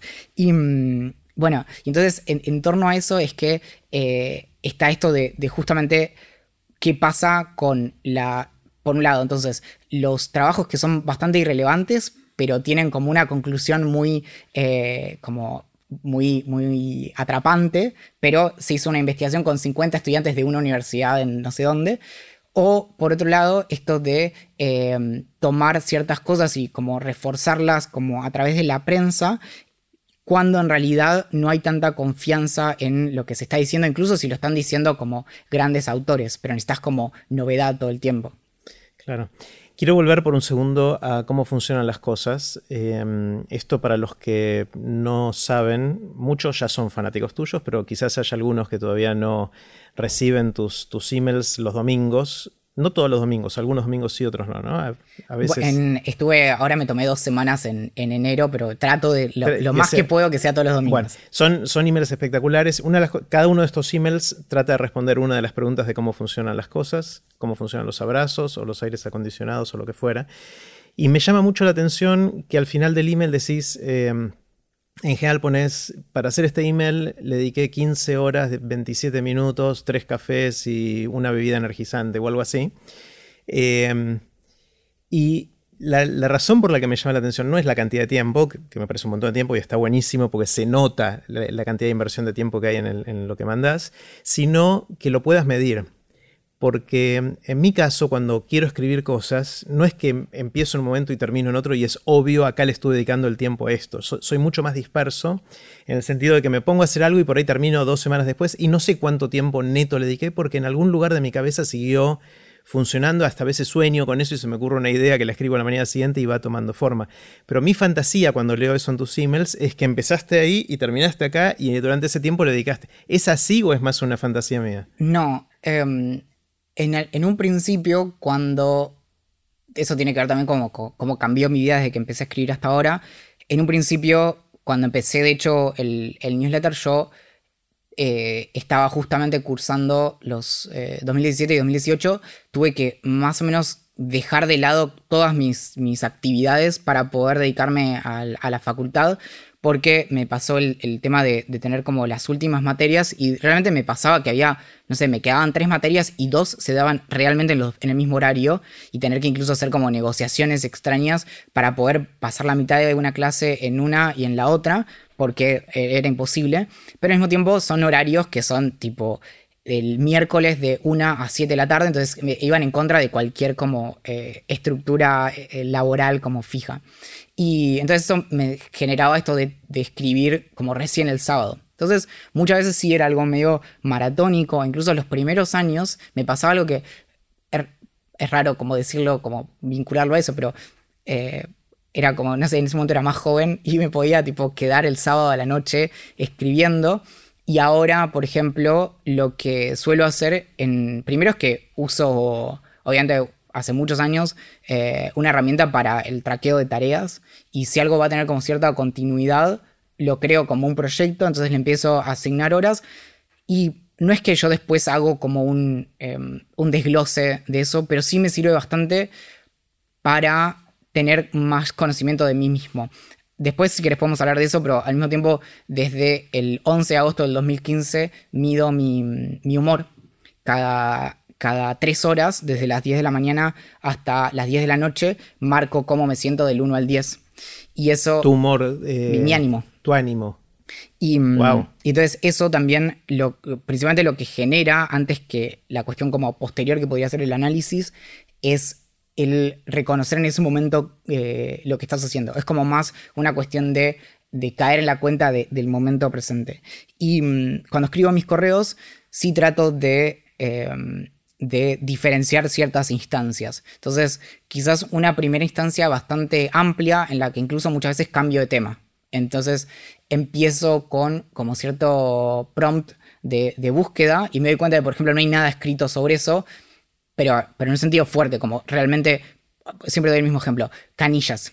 Traté de investigar como de dónde vienen las canillas y no solo no hay una buena historia de origen, sino que, eh, y las historias de plomería son bastante incompletas, sino que circulan en Internet algunas historias completamente falsas en castellano que atribuyen la creación de, la plomería, no sé qué, en Inglaterra, pero a, tipos que si buscas el nombre y apellido solo aparecen en, en textos en castellano. Entonces, bueno, y eso es algo como con lo que lidio. Entonces, también dentro del tiempo que paso, hay, muchas horas que de hecho son de tiempo casi invisible. Y es porque, eh, bueno, como quizás quedó como establecido a este punto, además de todas las cosas, soy como terriblemente obsesivo y, compulsivo. Entonces, algo que me pasa, por ejemplo, es que no, no me siento cómodo usando una cita de nadie si no la puedo eh, anclar a su fuente. Y, anclar, poner un link, un, hipervínculo. al, menos, al menos saber de dónde viene. Como, por ejemplo, em, si tengo una fuente confiable que me indica de dónde viene, con eso puedo confiar. Lo que pasa con realmente el 98% de, las citas que encontramos en Internet es que solo las encontramos repetidas y cuando las encontramos en, libros suelen ser como, como donde dice tipo la autoría, no sé, Einstein, o dice como célebremente dijo Einstein y tal, eh, dijo tal cosa y no dice dónde. Entonces, gran parte del tiempo que paso es corroborar la, información que pongo porque el uso de citas es, es, un como recurso literario que suele facilitarte la escritura en el sentido de que es muy fácil generar una cuestión como de eh, llamado y respuesta. Entonces, Pepito dijo esto y luego me da pie para que yo comente si estoy de acuerdo o no, o, cómo se puede ampliar lo que sea. Entonces, muchas veces hay, hay frases que son, incluso son interesantes, pero o bien decido citarlas o, no citarlas, sino usar el contenido semántico sin diferenciarlo, eh, o bien tengo que renunciar a ellas. Y pasa mucho con, con Einstein y demás, que a veces incluso hay frases que nos llegan como de una manera muy fuerte, eh, como una estructura textual muy estricta, pero en realidad son paráfrasis de un párrafo entero y como es como el famoso, como solo sé que no sé nada de, Sócrates, no estaba en ningún lado y demás. Y mm, entonces lo que trato de hacer es, en principio, un trabajo como muy de expansión y ver hacia dónde me lleva. Y ahí generalmente lo que empiezo a buscar es, bueno, dada la restricción de tiempo que tengo, o dejo un tema para otro momento al que le pueda dedicar un año, o em, veo sobre qué sí hay algo. Entonces muchas veces me pasa que incluso escribo textos en torno a un libro que me gustó mucho. Y digo como, bueno, nada, eh, en un momento cuando escribí acerca de cómo funciona el apetito por el asombro, que es la manera en que Richard Dawkins es una expresión que suele usar mucho él para referirse como a, la, al, su espíritu científico, lo usé como excusa para hablar básicamente de, su libro, de, de, este género del arcoiris, em, que creo es de los años 90, y, y no me preocupé por muchas más cosas. Entonces, en eso también, cuando a veces tengo textos que, si vos te fijas, me tomaron como seis horas, porque realmente fue como muy sencillo encontrar el camino, y otros en los que, como los últimos que escribí, que me tomaron 15, porque tomaron como mucho trabajo generalmente de eh, rastrear o corroborar historias o, no sé, ver em, realmente como si esa idea llegó de esa manera o no y demás, que es algo que justamente es algo invisible y que se pierde quizás en el producto final, pero que para mí es muy importante también para mantener como cierta rigurosidad, porque como yo me, manejo en el mundo como de la, divulgación de, eh, científica o de la comunicación pública de la ciencia, más o menos desde el 2015, que, que en ese momento me había sumado al, proyecto del gato y la caja, y, y justamente lo que encontrás leyendo acerca de eh, lo, que leo principalmente es no ficción. Y lo que encuentro constantemente es que no hay rigurosidad en lo que se está contando. Incluso en las fuentes que uso para mis textos pasa esto de que dicen como, como dijo Rousseau tal cosa, y por ahí son tipos muy importantes, ¿eh? y en realidad están como usando una expresión incorrecta. Y para cerrar todo esto, traigo el ejemplo que, me obsesiona. Eh, Yuval Harari, que, que digamos es escribió estas dos obras como monumentales. Si no me equivoco, es en. No me acuerdo si es en, Sapiens o en Homo Deus, que en las primeras páginas empieza a hablar acerca de cómo mm, hoy es un mayor problema la mala alimentación y el sobrepeso que el morirse de hambre en términos estadísticos. Y para reforzar lo que está diciendo, nos recuerda aquella historia de María Antonieta, que les dijo como eh, denles pan o let them eat cake o denles torta y demás. Es una historia falsa que es tan falsa que de hecho es como casi un cliché entre los historiadores, que, cómo se instaló esa historia, justamente a partir de, eh, se, cree que viene de un texto de Rousseau, de hecho, en donde no habla explícitamente, pero eh, menciona algo así, y es, es, algo que está muy bien establecido que nunca sucedió. Entonces dije como, claro, es por esto que realmente hay que tomarse mucho trabajo, porque si no, a mí, eh, no solo como por, obsesivo, sino que creo que se hace un daño también como perpetuando como ciertas historias que se filtran en, el imaginario colectivo y que son falsas directamente. Tenés que escribir un libro de esto. Sí, sí. las vas guardando, ¿no? Las que encontrás y decidís no usar porque no lográs encontrar. Tenés que guardarlas. No, no, pero eh, realmente igual es muy fácil. Es muy fácil. Si vos me, das como una selección de 100 eh, citas que no tengan fuente, porque si tienen fuente, ya está hecho el trabajo. Em, la mayoría probablemente sea muy esquivo el, origen. Y ahí en eso también es. A veces termino encontrando, por ejemplo, hace poco usé una eh, que era de Arthur C. Clarke, que la dice en una no sé si es una entrevista, una columna en una revista que de casualidad alguien había, en los años 60, alguien la había mm, eh, digitalizado. Pero si no, era, una frase muy fuerte respecto de si el trabajo de un eh, docente puede ser automatizado, entonces debe ser automatizado. Mm, o el trabajo de ese docente debe ser automatizado. Y entonces, claro, es algo que, tampoco es bueno como poner de manera como atribuirle a alguien sin tener como total eh, seguridad. Quiero pegar un salto, Valen, a otro tema que me interesa muchísimo y me interesa aprender de vos en esto, que es lo siguiente. Tanto vos como yo y varios de nuestros amigos, de alguna manera estamos generando comunidad alrededor de contenido. ¿Sí? Mencionaste a los chicos de Gato y la Caja que también hacen, hacen eso, lo hacemos en el Instituto Baikal, lo hacemos en TDX Río de la Plata, lo hago en Aprender de Grandes. De alguna manera vamos generando eh, como pequeñas burbujas de comunidades que se acercan a ciertos contenidos o experiencias. Em, y me intriga mucho cómo funciona eso. Y, antes de empezar a grabar empezamos a hablar de herramientas y de formatos y de esas cosas porque estamos todos aprendiendo en este camino y a mí me parece algo re interesante pensando a futuro en cuáles son las cosas que no van a ser tan fácilmente reemplazadas por la inteligencia artificial y cómo vamos a seguir encontrando sentido a las cosas que hacemos y todo eso. Y me parece que la construcción de comunidades afines o comunidades de gente que se acerca a algo porque le interesa, porque le gusta, porque lo disfruta, es algo que por lo menos tiene bastante tiempo de vida hacia adelante porque es más difícil de, de reemplazar. Por eso me interesa mucho también, aparte de que lo disfruto y es, lo, que, lo que haces vos, lo que hago yo. ¿Qué aprendiste en, ese camino de, acercar a la gente a, las cosas que te interesan a vos? Eh, mencionamos mucho el newsletter o los emails tuyos de los domingos de cómo funcionan las cosas, pero tenés un podcast, tenés eh, un, canal en Twitch, tenés eh, cosas en YouTube, tenés videos, tenés distintas cosas que fuiste haciendo a lo largo del tiempo. ¿Podés destilar algo del aprendizaje de cómo construir comunidad alrededor de estas cosas?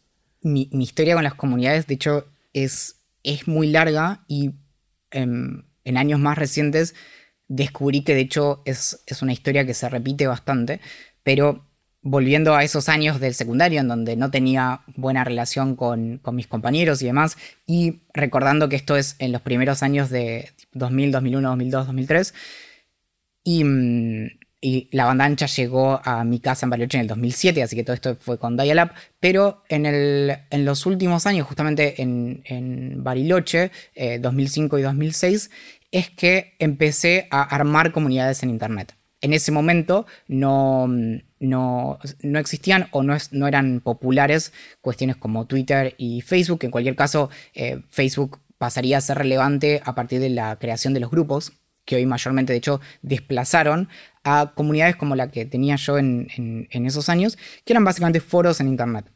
Y tenían la peculiaridad de que no había, es decir, había algunas plataformas en las que vos podías como crear tu propio foro, pero por lo general no daban muchas herramientas de customización. Entonces era todo muy estándar. Entonces, en gran parte yo aprendí a, a programar para poder desarrollar este, estos foros, donde básicamente usé un, usaba un, software que era el más popular en la época, que se llama PHPBB, que lo instalabas en tu propio servidor y luego podías como administrar tu foro. Era como, eh, en, un sentido como muy em, ligero, eh, crear como tu propio Facebook en ese sentido. Y tenía varias cuestiones que eran relevantes para mí. Para empezar, era el dueño de la pelota. Entonces eso en principio hacía que quienes participaran ahí me conocieran por defecto. Y por otro lado, lo que generaba e, en, ese momento en particular, creé un foro en torno a, una banda que, me gustaba y pasó a ser rápidamente el foro más grande en castellano de esa banda. Había varios foros, obviamente enormes en inglés, pero había muy pocos en castellano y menos de Argentina. Entonces, este foro llegó a tener más o menos 4.000 eh, usuarios, de los cuales más o menos 1.500 eran, eran activos, es decir, que se conectaban al menos una vez por mes, y, la mayoría eran, eran de Argentina. Entonces, eso generaba, primero tenés lo que vos llamaste como el, elemento que es como el aglutinante. Nos interesa esta banda. Lo cierto es que si vos te fijas en esos foros, tenés obviamente toda una parte que gira en torno al elemento de interés, pero después, en realidad, los foros que suelen, es decir, las, los subforos que tienen más actividad, son aquellos que son más como de lo cotidiano. Y donde básicamente eran un montón de adolescentes, algunos entrando a la adolescencia, otros saliendo de la adolescencia, que compartían este interés por una banda, pero al mismo tiempo estaban pasando por un montón de cosas y muchos, incluso por sus intereses y demás, no tenían con quién hablarlo. Entonces se generan estos em, espacios que en última instancia lo que significan es contención esa contención creo que es el elemento como fundamental para las, comunidades. Y bueno, volviendo a esto, eh, eh, me terminé enterando después de que varias personas que hoy admiro eh, mucho, como incluso en, términos de, creación de contenidos, empezaron haciendo como foros y cosas así en su adolescencia y luego eso les mostró que podían programar. Y bueno, no sé, yo a los pocos años de eso empecé a trabajar como programador en base a, verme como accidentalmente demostrado que podía hacerlo, pero nunca es que dije, bueno, quiero aprender a programar como quizás ahora está de moda. En ese momento no, estaba de moda. Y después, como bueno, muchos años más tarde, esa comunidad yo básicamente dejé de, participar activamente como en el 2011. Y mi siguiente experiencia fue justamente en mi paso de más o menos un año y medio en, El Gato y la Caja. Y muy poco después, cuando formo eh, cómo funcionan las cosas, que en un principio incluso era solo por correo electrónico, no se subían los contenidos a ningún lado y demás. Y lo que generaba en términos como de comunidad no, lo era realmente porque era de uno a muchos. entonces, a lo sumo, las respuestas eran eh, hacia mí, pero no eran compartidas. Ya en el 2019 pasaron varias cosas. En, junio es que eh, se cumplieron más o menos nueve meses de que yo había incorporado un esquema de, de como financiamiento o microfinanciamiento, en donde las personas que querían podían seguir recibiendo el mismo contenido gratuito, pero apoyar desde el monto que quisieran, desde, digamos, no había eh, monto mínimo hasta el que quisieran. Y, mm, básicamente lo que pasó en junio de, 2019 es que empieza a darse que era el costo de mi vida, estaba como en el mismo nivel del ingreso. Entonces dije, básicamente, tiene más sentido para mí que le meta a esto y que, que siga trabajando en una oficina. Entonces ahí renuncié y me empecé a dedicar como exclusivamente a, a mi newsletter. Y al mes más o menos creo un, grupo de Telegram que hoy tiene más o menos 700 usuarios que empezó a generar algo nuevo en ese sentido, que fue ver cómo hablaban entre sí de cosas que obviamente no tienen que ver conmigo, un montón de, personas, por así decirlo, curiosas. Y ahí está esto de em, varias cosas. Por un lado, esto como de las microcomunidades, donde realmente incluso para que algo eh, funcione en términos económicos, es más importante la fidelidad de un número bajo de personas que la masividad. Entonces, digamos, en términos estrictos, es como lo que decía Kevin Kelly en, el 2008, necesitas mil personas, eh, aunque tu audiencia más amplia sea de 100.000, digamos, lo que estás es que mil eh, estén dispuestas a pagar por eso. Y por otro lado, lo que empezás a encontrar es esto de que eh, incluso a pesar de que existen alternativas como Facebook y demás, muchas veces al ser masivas no generan como este nivel de, intimidad y lo que necesitan muchas personas es sentirse menos bichos raros.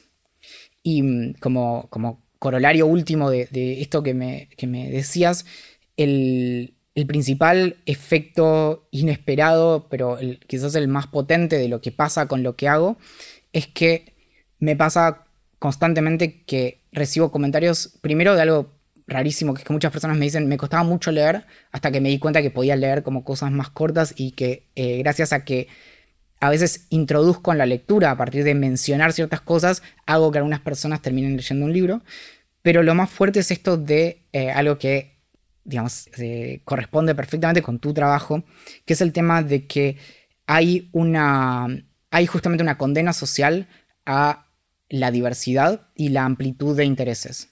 Entonces, no solo eso, sino que en términos prácticos, incluso eh, en una carrera académica en donde alguien dice como quiero eh, aprender cómo funciona todo, te dicen, bueno, no va a funcionar porque el CONICET no te lo va a probar nunca.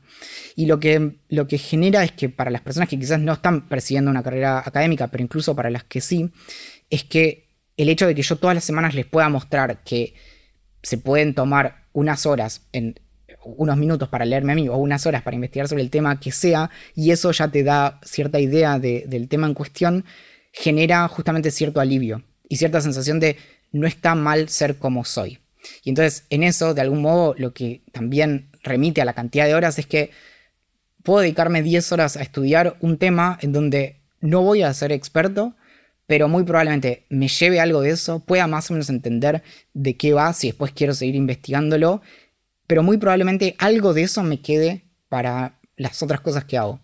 Y, y, entonces en eso, como en términos de comunidad, creo que lo que suelen generar es la sensación en las personas de que no está mal que les guste algo que les gusta, como puede ser una banda, un cómic o lo que sea, y que no está mal eh, tener ciertas características de la, personalidad, incluso si a tu alrededor no las ves reflejadas. Entonces es esta cuestión de poder vincularse con pares que pueden tener como, que se manejan de esta manera, que es, es el, clásico como de las personas que pueden quedarse tres horas leyendo Wikipedia y tipo desvelarse buscando Wikipedia, y las que nunca se les ocurrió como buscar ni siquiera lo más básico si no les caía enfrente. Ah, está buenísimo, es, toda una movida también. Antes cuando mencioné ejemplos de comunidades, eh, no mencioné una de las que más admiro, que es Orsay de, de Hernán Casiari. Eh, Hernán lo que lo que está logrando ahí es increíble por un montón de razones y empezó mucho con esta idea de eliminar los intermediarios también, ¿no? que, fue su charla en TDX Río de la Plata en 2011 eh, y que tuvo que ver con la movida que hizo con la revista Orsay en ese momento y ahora se transformó en la filosofía que une prácticamente a todas las cosas que está haciendo. Y ahora, entre otras cosas, yo soy eh, uno de los mil y pico productores asociados de una película que vamos a hacer con un grupo de locos. Eh, que va a estar muy divertido y, yo estoy poniendo plata no tanto como inversor porque no va a ganar plata o la probabilidad que gane es muy baja, sino para divertirme. Estoy comprando la entrada a, a una experiencia, a una diversión que me parece muy, muy entretenido. Y en gran parte el foco de, no intermediario es como que las comunidades y el anfitrión, en este caso vos, por ejemplo, en tus comunidades, o él en Orsay, eh, juegan un rol de, o, interactúan de una manera muy cercana, sin intermediarios, directa y que da cierta intimidad y sensación de pertenencia, que apenas pones intermediarios de cualquier manera, ya sea en el, en el modelo de financiamiento o en cómo lo comunicas o sobre qué plataforma lo haces, empieza a desdibujarse eso, ¿no? En este momento tengo más o menos 340, 330 mails pendientes de responder y el más antiguo debe ser de agosto más o menos. Mm, y, eso que en el, último mes respondí tipo unos 120 también y fui desde abril en adelante. Había mensajes que mencionaban como que estaba empezando el aislamiento y decía como no teníamos ni idea de lo que se venía. Y mm, una sugerencia que me hicieron varias veces fue la de eh, incorporar de algún modo a, una persona que, haga de asistente.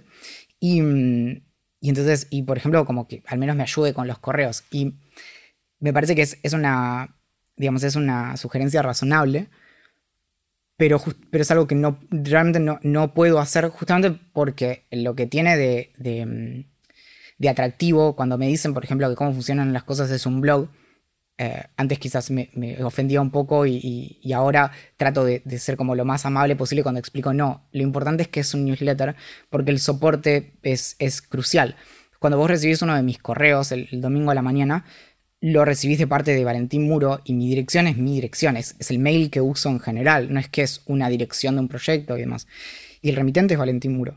Y cuando las personas me respondan, me están escribiendo a mí. Entonces, de algún modo, que lo lea un asistente, de algún modo es como violar la intimidad de un mensaje que está destinado a, otra persona y muy probablemente para una sola persona. Porque eso, de hecho, es, es íntimo. Y en eso justamente es que también se empieza a forjar esta cuestión como de la... De, se fortalece esta relación, como entre la persona que está como creando contenidos y la que está del otro lado. Y, en eso, por ejemplo, una de las cosas más fuertes también que me pasa es que me suelen em, como hacer notar o destacar bastante. incluso hay personas que me dicen, bueno, mi parte favorita del correo no es el correo, es, es el querida persona que lee, que es la segunda parte del correo, que un mensaje semanal a la persona que, que lee. Y es algo que es, en cierto sentido, como no, es efímero, pero no, no queda en internet. cuando yo subo mm, el contenido de lo que escribo, no escribo la dedicatoria. Y, mm, y en ese sentido, considero que, va a quedar solo en esas bandejas de entrada y entonces me tomo incluso como bastantes libertades respecto de, lo que digo y el, tono y lo que cuento y demás. Y, mm, y, no me lo hubiera esperado nunca, como incluso muchas veces eh, empecé a escribir de esa manera de, más bien con cierta timidez. Como, bueno, estas personas vienen a leer acerca de cómo funcionan las cosas y yo les estoy contando, no sé, desde cómo me sufro el estudio o lo que descubrí investigando acerca de, cuál es el mejor colchón que tengo que comprar o lo que sea. Y, mm, en eso también eh, empieza a darse algo que, que un poco vuelvo a esta idea como de revancha, pero en abril se cumplen cuatro años de que empecé el newsletter y lo hice mayormente inspirado por, por mi socio Axel Marazzi, que en octubre del año anterior había empezado el suyo y ahora, por ejemplo, los newsletters son la aposta. Entonces, hoy salió una nota del New York Times acerca de cómo los periodistas están dejando las redacciones para tener eh, newsletters pagos, por ejemplo, que tienen, no sé, tres ediciones por semana, eh, una es gratis, las otras dos son pagas y demás. Y ahí es lo que aparece de lleno esta cuestión de que para igualar su sueldo de New York Times, estos periodistas necesitan, no sé, 200 suscriptores pagos. Y mm, que estén dispuestos quizás en, otra economía, obviamente, a pagar quizás 10 dólares por mes. Pero muchas personas que consumen medios lo hacen por los autores. Entonces como, no sé, tal autora escribe New Yorker. Entonces, si la mina de repente como escribiera su newsletter, digo, bueno, a mí me gustan casi todas sus notas. Y entonces genera esta distorsión loca que también estamos como, es bastante incipiente respecto de la masividad era medio un verso. Porque en realidad, digamos, si vos tenés una audiencia de eh, 4.000 personas y vos podés como fidelizar a 500 de ellas, ya está. Como el resto medio que en algún sentido te sobra. Y, mm, y entonces rompe también con esto de, la necesidad de los grandes medios y demás. También genera como muchos hilos y de repente lo que tenía de justamente aportar diversidad de los medios genera que solo escuchemos voces afines y, digamos con, las consecuencias que eso puede tener. Pero sí hace pensar mucho en términos económicos la cuestión de, la creación de contenidos y la relación con, con las audiencias y lo masivo, donde no sé, los miles de seguidores empiezan a pesar mucho menos. Totalmente. Eh, voy a pegar otro salto. Eh, y este va hacia el autismo. Eh, a mí me interesa muchísimo tratar de meterme en la mente de otra gente que ve el mundo con otros lentes, con otro, otra totalmente distinto, con otros modelos mentales para entender lo que está pasando alrededor y relacionarse y desenvolverse de alguna manera. Eh, dentro de Aprender de Grandes tuve conversaciones sobre autismo con eh, Karina Morillo, eh, sobre su hijo Iván, y con Sebastián Campanario sobre Matu, su hijo. pero en esos dos casos son situaciones dentro del espectro del autismo bastante extremas, de chicos que prácticamente no hablan o les es muy difícil comunicarse. Vos estás en el espectro, pero en otra parte del espectro, no sé muy bien dónde. Y me encantaría ver cómo vivir con el autismo te da otras lentes distintas. Es un tema interesante del que incluso como si bien eh, nunca lo oculté, hasta hace un par de años prácticamente era algo que quizás mencionaba, no sé, un par de veces al año, por algo que vas a entender eh, perfectamente, que es que eh, nunca quise como... Para empezar, bueno, Em, yo ya hacía cosas antes de que me diagnosticaran en el 2012, entonces de algún modo nunca quise como hacerme conocido por, por algo que incluso me excede, porque es como hacerte conocido por tener ojos azules, como bueno, ¿dónde está mi mérito en, eso? Y mm, entonces siempre traté como de ser muy cuidadoso y justamente si alguien me conocía era porque eh, eh, no sé, o sea, idealmente si a alguien le, gustaba lo que hacía era porque le parecía interesante lo que había dicho y no por algo que suele darse en, torno a, las diferencias funcionales, que suele ser esto de em, como no solo es como muy lindo ese cuadro, sino que eh, es alguien que tiene X diferencias. Es ciego. Sí, o lo pintó eh, con los dedos de los pies, o, no sé, o tiene síndrome de Down o lo que sea. Y mm, entonces, en eso, algo que, además sabía porque, porque podía como de algún modo intuir que era. Eh, estaba muy servido. Y de hecho, al principio, como traté de, resistirme un poco, ahora ya es, es, es inútil. Pero incluso una de las primeras veces que sale eh, mencionado en un medio cómo funcionan las cosas, a pesar de que yo igual escribía en La Nación hacía eh, un año, en, la, viñeta donde se lo recomendaba, decía como, bueno, Valentín Muro, bla, bla, que, em, que tiene tantos años y eh, tiene autismo, bla, bla, escribe. Entonces de repente es como, ¿por qué es interesante cómo funcionan las cosas? Porque está este pibe que busca en la historia, en la ciencia, en la literatura, en la filosofía acerca de un tema y escribe al respecto, o porque eh, es un pibe con autismo que, está haciendo algo interesante.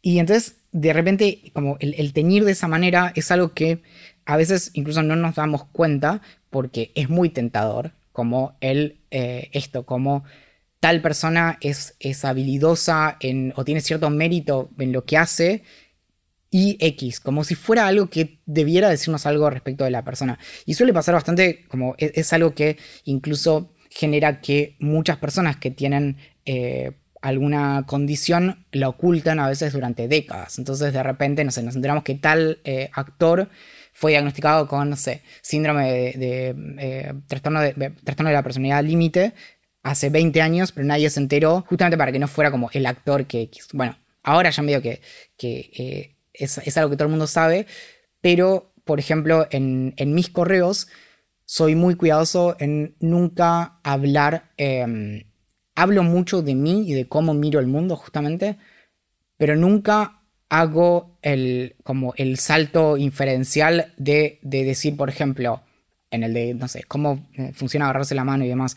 Puedo hablar acerca de mi experiencia con el, con el tacto, pero nunca digo algo del estilo de como, bueno, como soy autista me pasó tal cual cosa, porque en realidad la explicación es a, posteriori, e incluso las diferencias funcionales, nuevamente, volviendo a lo que decía al principio, responden a un continuo, y justamente ese es eso es lo que inspira a el cambio de diagnóstico, de criterio de diagnóstico respecto del espectro autista y ya no eh, síndrome de Asperger y demás porque justamente las diferencias funcionales, eh, de hecho, son, son un continuo, no son discretas. Y, mm, e incluso hay, en, particular, en el espectro autista, hay, eh, hay, algo muy, muy interesante, que es que hay eh, enorme diversidad respecto de, por ejemplo, lo empírico, respecto de, cómo son los cerebros de las personas en el espectro, pero al mismo tiempo hay suficiente regularidad como para agruparlo sobre todo también respecto de qué cosas funcionan en torno a cómo se manifiestan estas eh, diferencias. Mm, y, algo que es también muy importante es que eh, incluso el primer texto como en donde de algún modo salí del closet del autismo em, se llama Autismo del que no se nota y, mm, hablo precisamente del problema de las eh, diferencias funcionales o, incluso discapacidades invisibles. Y, eso es un tema más amplio que el autismo y tiene que ver con todo esto. Como vos ves a una persona por la calle y no puedes saber ni si tiene esquizofrenia, ni si está en el espectro autista, eh, o tiene algún tipo de trastorno, o si tiene, no sé, estrés postraumático, no importa, digamos, no lo ves, mientras que, no sé, alguien que está en silla de rueda inmediatamente te das una idea de lo que pasa. Y, en torno a eso justamente es que eh, algo que para mí es muy eh, extraño es que entre la... Primero que, gran parte del, desempeño de las personas en el espectro autista depende de un montón de factores y no es tan fijo. Por eso, de hecho, hay algo, un fenómeno bastante interesante en donde hay incluso niños que luego en la adultez es un número bastante alto, más del 20%, muchas veces dejan de cumplir con, con los criterios diagnósticos. Eso no significa que hayan dejado de ser autistas, sino que se vuelven más eh, funcionales, justamente. Y eh, muchas veces incluso se da lo que es que enmascaran sus diferencias. Y, por otro lado está esto de em, que en, las personas que de algún modo estamos... Es raro porque el, espectro como tal no es tampoco lineal lo que se entiende es que justamente dentro del espectro hay como si fuera un menú de muchísimas cosas que pueden darse o no. Entonces, por ejemplo, bueno, en los últimos tres años me han escrito una cantidad monstruosa de principalmente madres y algunos padres de niños en el espectro que pasa algo que al principio me, dejaba bastante como atónito, que es que muchas personas empiezan a eh, como tratar de encontrar como de qué manera su hijo de siete años eh, que, fue diagnosticado algún día se puede convertir en mí. Y, mm, entonces, como, ¿cuál es la fórmula y demás?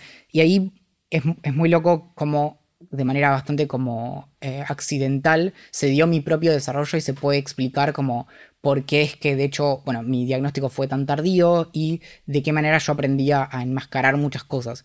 Y ahí, por ejemplo, algo interesante tiene que ver con eh, justamente algo que me consultan constantemente, que es cómo se muestran en la ficción a las personas en el espectro. Y entonces, em, al hacer un, personaje como diverso, muchas veces se exagera cuestiones para que la audiencia pueda rápidamente como darse cuenta de, que tiene algo.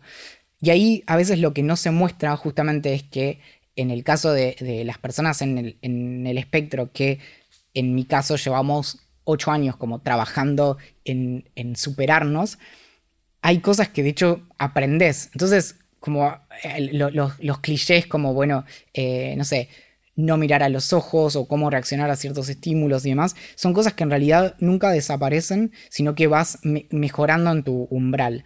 Y, y, algo que es muy curioso es que en, mi propio caso, eh, pero obviamente es algo que, es, es bastante como universal, le suele pasar a otras personas en el espectro, es que las cuestiones que vinculamos más fuertemente como con lo que hace una persona autista se vinculan directamente con nuestro como nivel de estrés eh, y lo funcionales que somos depende como de, dónde quede como el nivel basal de, estrés o, de ansiedad. Entonces, de hecho, cuando, em, cuando tengo muchísima ansiedad o muchísimo estrés, me, transformo muy eh, claramente como en lo que sería una persona autista estereotípica, como empiezo cada vez más como a perder eh, capacidades a nivel de que, eh, por ejemplo, suelo perder el, habla y mi, mi, umbral de tolerancia a lo sensorial como disminuye muchísimo y más. Entonces de repente me convierto como una persona que sería la, que generalmente como se identificaría como, bueno, como una persona con autismo severo y demás, y depende de poder como regular ciertas eh, cuestiones. En eso, volviendo como a tu pregunta acerca de la perspectiva, lo que, lo que creo que nuevamente es algo que, no tiene tanto que ver como con el mérito, sino como, como, con cómo se dieron las cosas en mi vida, es que sin darme cuenta, me pasa que a veces hablo con psicólogos que estudian esto hace 10 o 15 años y lo que yo les explico que me sucedió casi accidentalmente, como esto de, de tratar de entender cómo funcionan las cosas, es en realidad el acercamiento terapéutico que quizás yo podría haber recibido si hubiera sido diagnosticado a los seis años.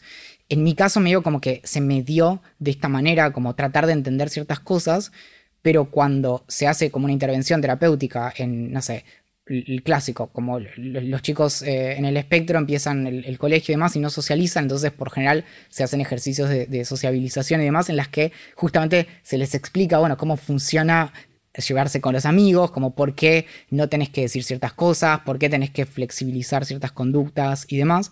Y, ahí entiendo que, quizás como mi, atractivo para ciertas personas o como la situación medio privilegiada que tengo es que constantemente estoy como viviendo en los dos mundos. Entonces sería muy exagerado decir algo así como que entro y salgo de eso, pero y, ahí viene la cuestión de, de medir mi humor. Como básicamente también a partir de, mi nivel de estrés es que puedo ser como muy autoconsciente de cómo estoy funcionando en cada momento y, por ejemplo, atajar eh, una crisis nerviosa o la pérdida de cierta funcionalidad y demás. Y ese tipo de cosas son mucho más como universales de lo que parece. Entonces, por eso, en realidad, la pregunta que nos tenemos que hacer respecto de qué tan, por ejemplo, em, incluida está una persona eh, en el espectro autista a la sociedad, tiene que ver en gran parte con cuáles fueron sus experiencias, cuál fue el acompañamiento terapéutico que tuvo. Por ejemplo, ahí es, crucial la cuestión que, le digo como a los padres, como si hay una decisión que es fundamental para el bienestar de tu hijo, es que no lo dejes cerca de un psicoanalista en ningún momento eh, de su vida. Porque no lo dejes cerca de un psicoanalista. El acercamiento terapéutico del psicoanálisis al autismo es eh, no, solo es, terriblemente anticientífico y pseudocientífico, sino que es directamente perverso. Eh, y esto está bien documentado. Eh, para que te des una idea, el lugar de Europa en donde los autistas tienen peor calidad de vida es esperablemente Francia, que es donde el acercamiento suele ser psicoanalítico y en donde hasta hace muy poco, incluso se negaba el origen, eh, bueno, en parte como genético, pero básicamente la cuestión de que sea algo em, de, nacimiento, una cuestión congénita, y e incluso se empujaban teorías como la de, bueno, el, desempeño de una persona autista depende de eh, cómo fue el embarazo de la madre y eh, qué tan amorosa fue y, demás. Entonces, incluso algo que sucede con el autismo, que es bastante complejo de, entender, es que muchos padres suelen ver que sus hijos como pierden capacidades. Entonces, de algún modo, y es terrible decirlo de esta manera, pero nacen normales y a los dos o tres años cada vez como miran menos a los ojos, esto y lo otro. Entonces, eh, a veces eso genera la idea de que sucedió algo en esos tres años y en realidad, eh, en realidad más lo que sucedió fue que eh, al no saber lo que estaba pasando, no se reforzó ciertas cosas que se podrían haber reforzado en ese momento. Y justamente el psicoanálisis, por su modo de, como de concebir a las teorías y demás, que, que suelen tener bastante desprecio por lo empírico y por incluso lo que traen otras disciplinas, no tiene un acercamiento práctico. Y otros acercamientos como el cognitivo-conductual son mucho más parecidos a un laboratorio en la terapia. Entonces se trabaja frente a eh, objetivos concretos y se va trabajando y como tratando de desmenuzar eso de un modo que a la persona incluso le quede, nuevamente, en términos de conocimiento explícito, el aprendizaje de, bueno, qué fue lo que se hizo, qué funcionó, qué no funcionó y demás, y no se indaga en cuestiones que quizás son como muy secundarias e incluso son eh, en muchos casos muy difíciles, como es el vínculo con el lenguaje en el autismo. Y si tienes, no sé, una persona autista no verbal, el acercamiento psicoanalítico y la cura por la palabra eh, queda obsoleta. Entonces, en eso, por suerte, la, digamos, en Argentina eso se está revirtiendo y de hecho, vinculado al autismo, la mayoría de, organizaciones y demás medio que defienden esto mismo que estoy diciendo y empezaron a generar una especie como de red de, psicólogos que se especializaron en esto y trabajan específicamente como de esta manera y también empiezan a tener su propio cuerpo como de eh, evidencia, como de qué acercamientos funcionaron y, cuáles no. Y en eso los acercamientos terapéuticos como para el autismo eh, suelen ser muy, como actualizarse muy rápido. Es una disciplina que se mueve muy rápido, entonces realmente se, se actualiza constantemente respecto de lo que está funcionando y lo que no, a diferencia de quizás eh, otros, eh, como otras cuestiones por las que alguien consulta con un psicólogo, que quizás, no sé, son como, no sé, la, psicología como del duelo y demás, que por ahí es más eh, clásica, quizás no tiene, no se preocupa tanto por el último estudio de psicología cognitiva. Claro. está buenísimo.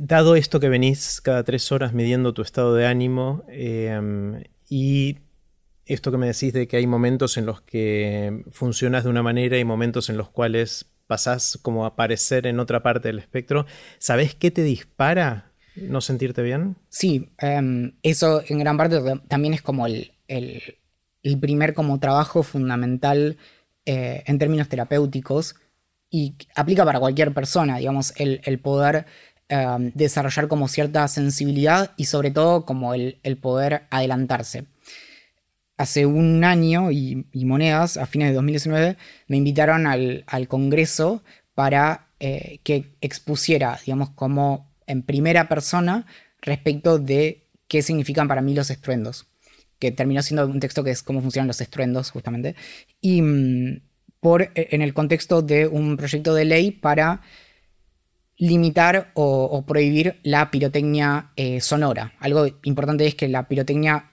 no necesariamente tiene que generar estruendos, los estruendos se generan por diseño, entonces de hecho puede haber eh, fuegos artificiales que si no son silenciosos generan mucho menos ruido, pero parte del ruido es como la experiencia, entonces bueno, y mm, entonces en, torno a eso, por ejemplo, es que eh, gran parte de lo que me permite incluso mantenerme como durante trechos más largos como en los que estoy mayormente bien, es que eh, es esta cuestión muy importante como del autoconocimiento. Entonces, saber qué cosas son como disparadores. Entonces, si voy a ir a cierto contexto, siempre llevo en el bolsillo eh, tapones para los oídos, por ejemplo. Em, y entonces, en el momento que me empiezo a sentir así, lo, trato de cortar antes.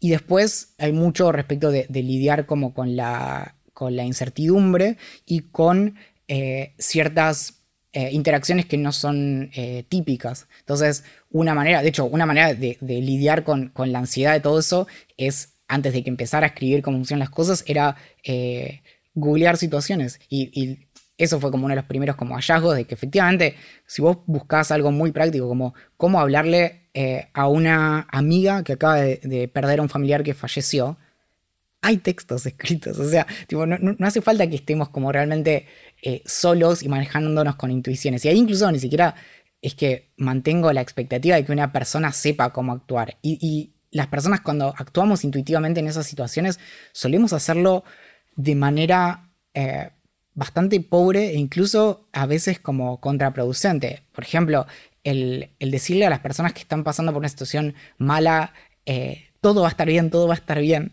puede rápidamente como desembocar incluso en resentimiento porque no tenés idea de si todo va a estar bien o si alguien, no sé, se va a sobrevivir a, un cáncer o lo que sea. Entonces, cuando te pones a indagar, es como, ah, bueno, no, efectivamente hay, hay, ciertas maneras en que nos podemos acercar y eso.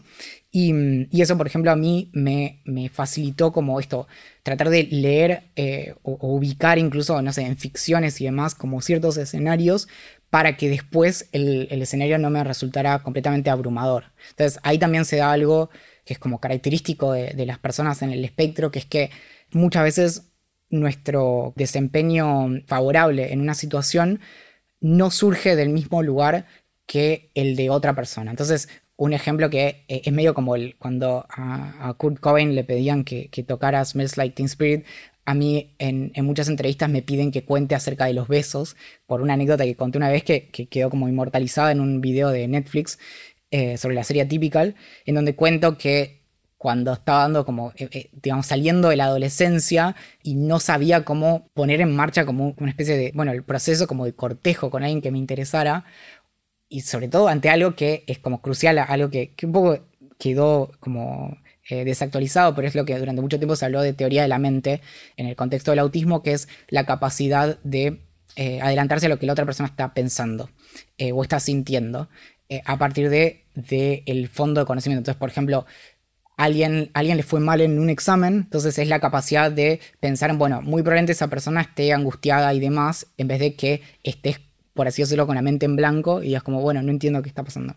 Y, mm, en, esa situación, hace unos 15 años, una amiga me decía, bueno, si vos estás eh, durante cierta cantidad de tiempo de manera muy cercana a una persona que es eh, cercana y demás y que es tu interés, es muy probable que si esa persona como no quiere tener contacto físico, se aleje y si no, si se mantiene cerca, puedes intentar darle un beso. Que obviamente en, términos como de, de, consentimiento no significa necesariamente que la otra persona quiera, pero si te acercas a darle un beso, muy rápidamente te vas a enterar como de si quiere o no y demás. Obviamente se sobreentiende que si no quiere no le das un beso igual. Era parte como de, la lección. Y mm, entonces eso, digamos, lo traigo como ejemplo porque hay muchas situaciones en donde, eh, en mi caso, hay muchas cosas que hoy, en términos sociales, las realizo bien por repetición y por actuación, como si hubiera hecho esa escena muchas veces en, en un libreto y nunca pasan a serme naturales. Y es por eso que cuando tengo menor capacidad de concentración, porque tengo eh, estrés o ansiedad y demás, no me puedo concentrar tanto en el libreto y empiezo como a ser mucho más como disfuncional y empiezo como a perder todo eso porque eh, es la explicación de por qué eh, Sherlock Holmes en la serie de la BBC no puede ser autista. Que mm, es un chiste que aparece en varios episodios donde dicen como que él es, es Asperger y demás. Él dice que él es un sociópata altamente funcional, pero básicamente Sherlock funciona muy bien en términos sociales, y al mismo tiempo cuando llega a una escena es súper observador y puede como ver la distancia entre esto y si alguien tiene como una marquita en la ropa y demás. Una persona en el espectro autista tiene que elegir una de las dos cosas. O bien se fija en todos los detalles y demás y no existe en términos sociales, o bien se concentra en funcionar en esa situación. Claro, es como que funcionar socialmente es un esfuerzo consciente. Sí. Es esa la distinción, que la gente lo hace de manera habitual, automática, eh, intuitiva, mientras que alguien en el espectro tiene que hacer un esfuerzo consciente para hacerlo. Y por eso no es fijo. Por eso las personas pueden, mm. voy a decirlo en, términos horribles, pero como verse menos autistas a partir del trabajo específico. Y ese es como el éxito terapéutico, justamente. Claro. Hay una cosa que dijiste al pasar que, me impactó mucho y es esta idea del autoconocimiento que desarrollas en la situación en la que estás, ¿no? Y cómo tu situación te forzó o te motivó o te impulsó a hacer un ejercicio de autoconocimiento tan fuerte como que en los últimos varios años estás cada tres horas preguntándote cómo es el estado de ánimo, que es algo que muy poca gente hace en el mundo, eh, y que te lleva a conocerte vos de una manera que probablemente la gente que no está en el espectro, en promedio, no llega a conocerse a sí mismo. ¿no?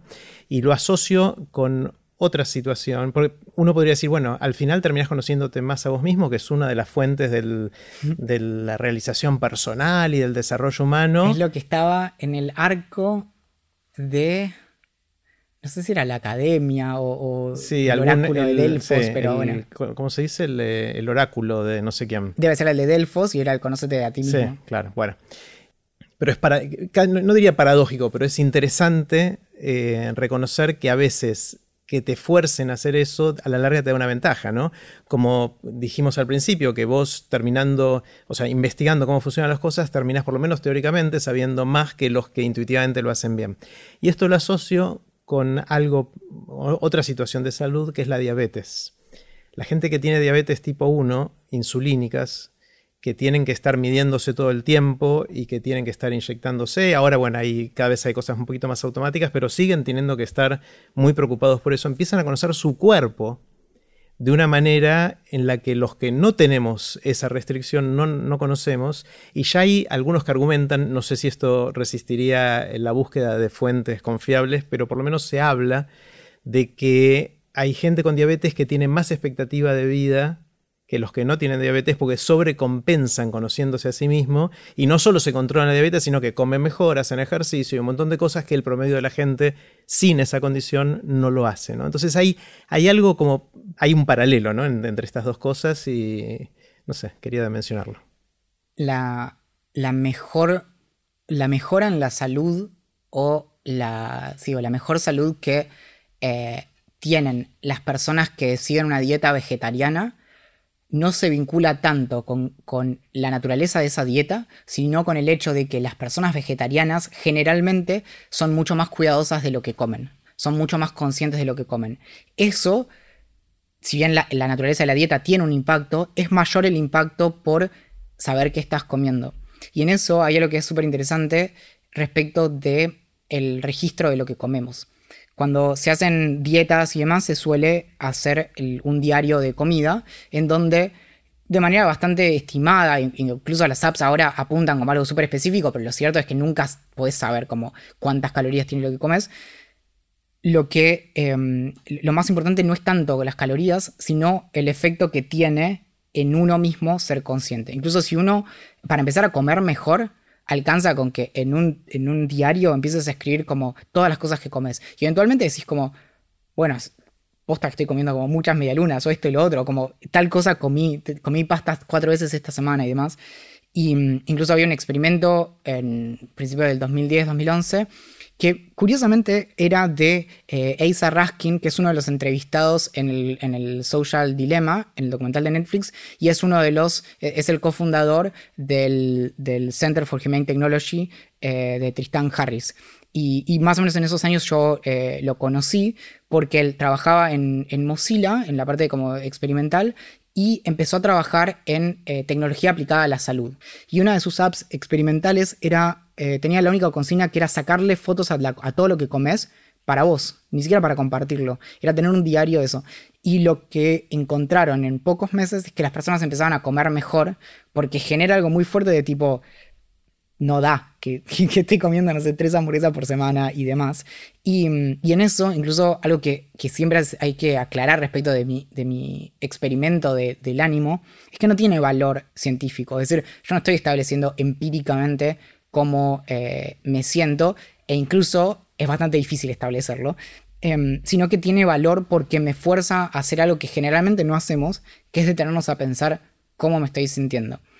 El ejercicio este, de hecho, se suele dar cuando se presenta algún tipo de trastorno del ánimo, donde las personas, por ejemplo, eh, pasan de la euforia a la depresión y como cuestiones así, y el hecho de registrar el ánimo te permite ser más consciente, como solamente la cuestión como de parar, al punto de que el dato termina siendo anecdótico. Lo que tuvo valor fue el momento en el que dijiste como, ¿cómo me estoy sintiendo?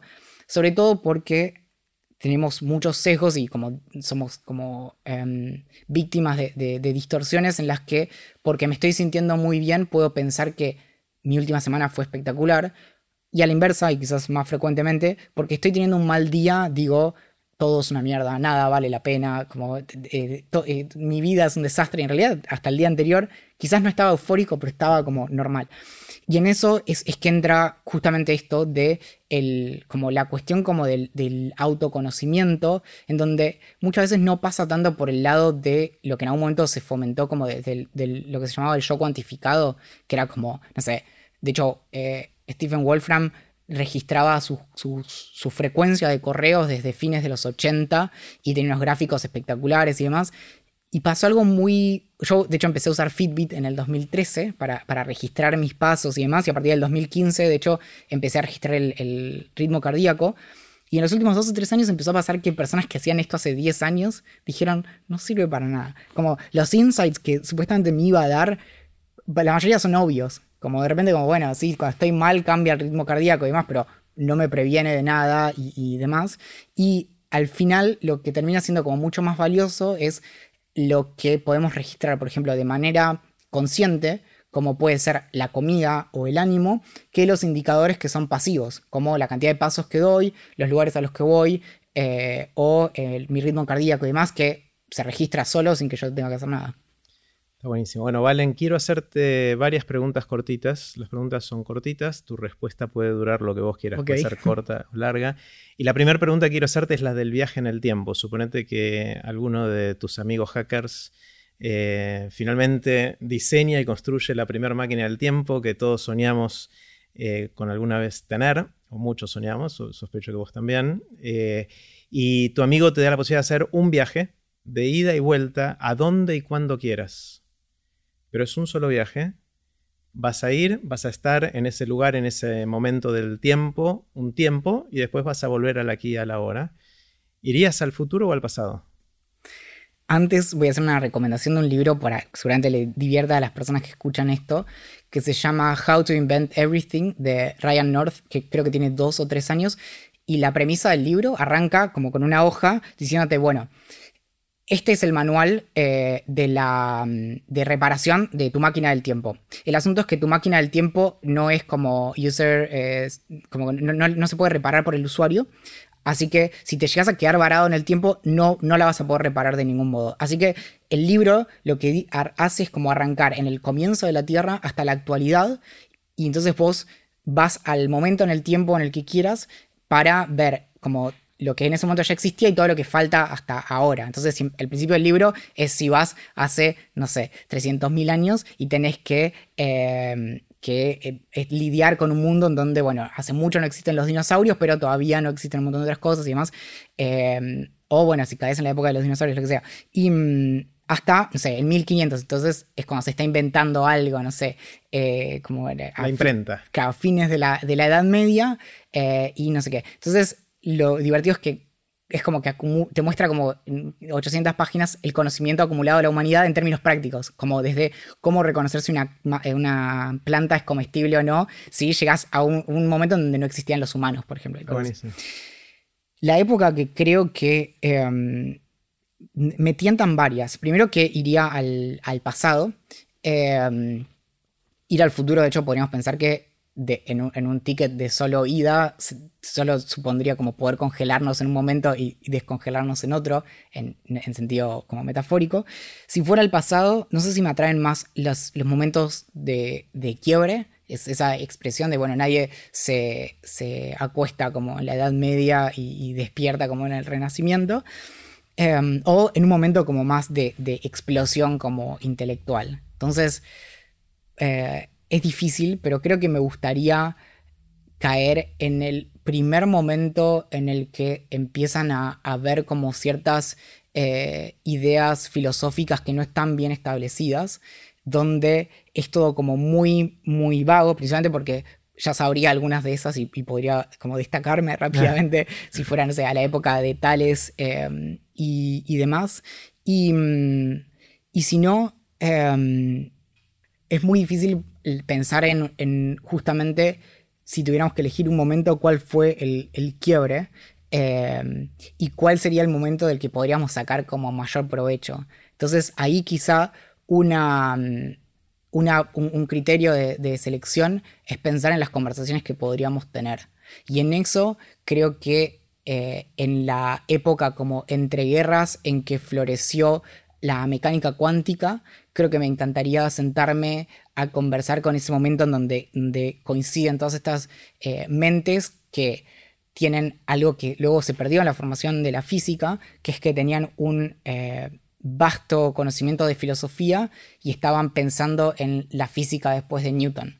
Hoy la física perdió esas, eh, preocupaciones, pero todas las obras como de, no sé, Heisenberg, Bohr, eh, Einstein, todas tienen un gran bagaje de, filosofía y estaban cuestionándose, no sé, las, las, categorías kantianas. Así que creo que me gustaría estar ahí como de oyente. Está buenísimo. Sí, la, época de 1915 o 17 a 1930 fue espectacular en ese sentido. Está buenísimo. Eh, ¿Hay algo, Valen, que te hubiese gustado saber cuando eras más chico? Algo que sabes hoy y que si pudieras decirle a tu Valen más, más joven, ¿le dirías? Sí, y repite cosas que dije antes, pero es un poco lo que trato de, em, en mis incursiones en educación, es justamente lo que siempre traté como de lograr, que es eh, hacerle saber que está bien ser de cierta manera y que eventualmente como nuevamente vas a poder tener tu revancha. A mí nunca deja de parecerme Em, realmente increíble y como cuando, cuando me olvido y después lo recuerdo, me, sigue pareciendo como, como un asunto de ficción. Me parece increíble que yo hoy pueda vivir de eh, todas las dificultades que tuve. Básicamente, hoy le estoy sacando provecho a todas las cosas que nunca entendí. Y, eso fue como un motivo de, de, sufrimiento, como lo suele ser para la mayoría de las personas. Y hoy de repente es como, no solo es como esta cuestión de, en algún sentido, como que se me celebra eh, el trabajo que hago, sino que realmente como puedo vivir de documentar mi incompetencia para muchas situaciones y eh, lo que hago para revertir esa incompetencia. Entonces, en ese sentido, es un poco como ese cuadro que es el de como está la rana que le están comiendo y está como acogotando al pájaro y dice como hold on tight y ese tipo de cosas o never give up. Es un poco eso, como bueno, ahora no lo sabes, pero todo esto en algún momento tipo, lo vas a poder capitalizar. Genial. Em, ¿En qué sentís que tenés opiniones que son distintas a las que tienen la mayoría de la gente? Puede ser la mayoría grande o la mayoría de tu círculo más cercano. En lo, en lo más como eh, quizás entre lo, global y casi eh, en, términos más como casi en lo nacional, es muy difícil sentirse, nuevamente, insisto con esta cuestión del, del, psicoanálisis porque responde a algo que es muy característico de Argentina. A veces en términos como muy vagos se le llama eso como posmodernismo, que en parte, pero no exactamente, es lo que se denunció eh, originalmente con el libro, em, el de Higher em, Superstition, creo que se llama, de eh, que es lo que inspiró al, eh, al caso Socal en Estados Unidos, donde se denunció como la izquierda académica, como le llaman, en esta cuestión de el uso como de conocimiento de la mecánica cuántica en sentido como eh, como de la sociología y demás en términos que no tienen ningún significado y fue diseñado para demostrar que nada tiene sentido. En Argentina, la, corriente filosófica que, prima por lejos, y de hecho, si, si te pido ahora como que menciones como, bueno, tu caso quizás no funcione, pero la mayoría de personas, si, si, les pedís que te cuenten de algún filósofo argentino popular, te van a decir personas que se alinean con la eh, filosofía continental, justamente con la de los grandes autores eh, alemanes, franceses y demás. Entonces van a pensar en, Foucault, en Deleuze, Derrida, en Badiou y, demás. Y eh, no, no, tanto, no sé, en Bertrand Russell o en Mario Bunge como ejemplo argentino. Y, esa como afinidad con el pensamiento francés está, por un lado, en, la academia, en la carrera de filosofía, son como los analíticos son cada vez más, pero son mucho menos que quienes estudian este otro tipo de cosas, que son esa idea también de la filosofía cuyo valor está en la oscuridad. Es decir, cuanto más ininteligible sea lo que escribo, probablemente más interesante es. Entonces, Hegel es una figura central, o Heidegger y demás, porque inventan sus propias eh, palabras y demás, y no buscan la claridad conceptual. Y después está esto que es casi como que destejen el arco iris, que son los analíticos, que solo les interesa la lógica y la claridad de los argumentos y demás.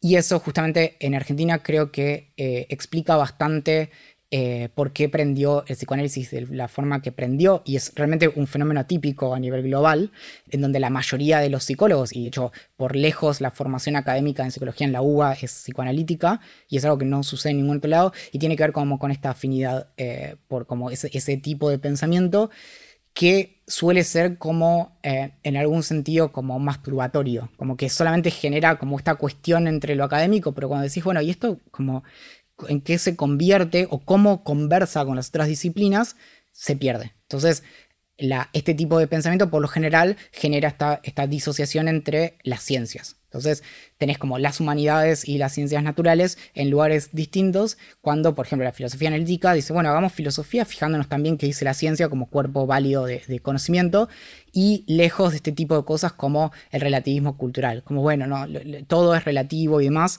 o una muy pobre interpretación de Nietzsche, porque eso no es lo que dice, respecto de que no existen los hechos, solo las interpretaciones. Bueno, Nietzsche no, no estaba negando la ciencia cuando hacía eso. Y eso me ubica en un lugar que es bastante incómodo, porque en la discusión como del foro público, de hecho, eh, es bastante difícil decir abiertamente cuestiones como la oposición al psicoanálisis. Ah, sos cientificista o sos positivista, que es un término que perdió el sentido hace 70 años, y mm, cuando hay como si fuera otro cuerpo que, que es más pillo. Y es como no, porque en realidad la ciencia depende de cuestiones como el mercado y bla, bla, bla, que es cierto, pero no hace que que lo que establecemos empíricamente eh, no, no, valga. Y, mm, y, entonces eso creo que es como algo en lo que me suele costar bastante como sentirme eh, a gusto, como en comunidad, pero genera también algo muy fuerte que cuando encontrás a alguien que le interesan esas cosas, dice como, ah, bueno, yo estoy en la misma búsqueda. Y en eso es muy loco porque me suele pasar que cada vez que yo públicamente digo algo en contra del psicoanálisis, tengo 15 personas que me están puteando por, por ignorante, porque en realidad eso Lacan dijo tal cosa, y personas que me dicen, es muy importante que digas esto, porque las personas que queremos hacer investigación en psicología nos encontramos con que no existen espacios, con que es muy difícil o que hay que escapar a la UBA. Entonces, hay gente que, por ejemplo, investiga en Favaloro, en ciencias cognitivas o en INECO y demás, porque en la UBA es, es impensable tener como una formación eh, fuerte en, en, psicología eh, no pseudocientífica, se basa en evidencia.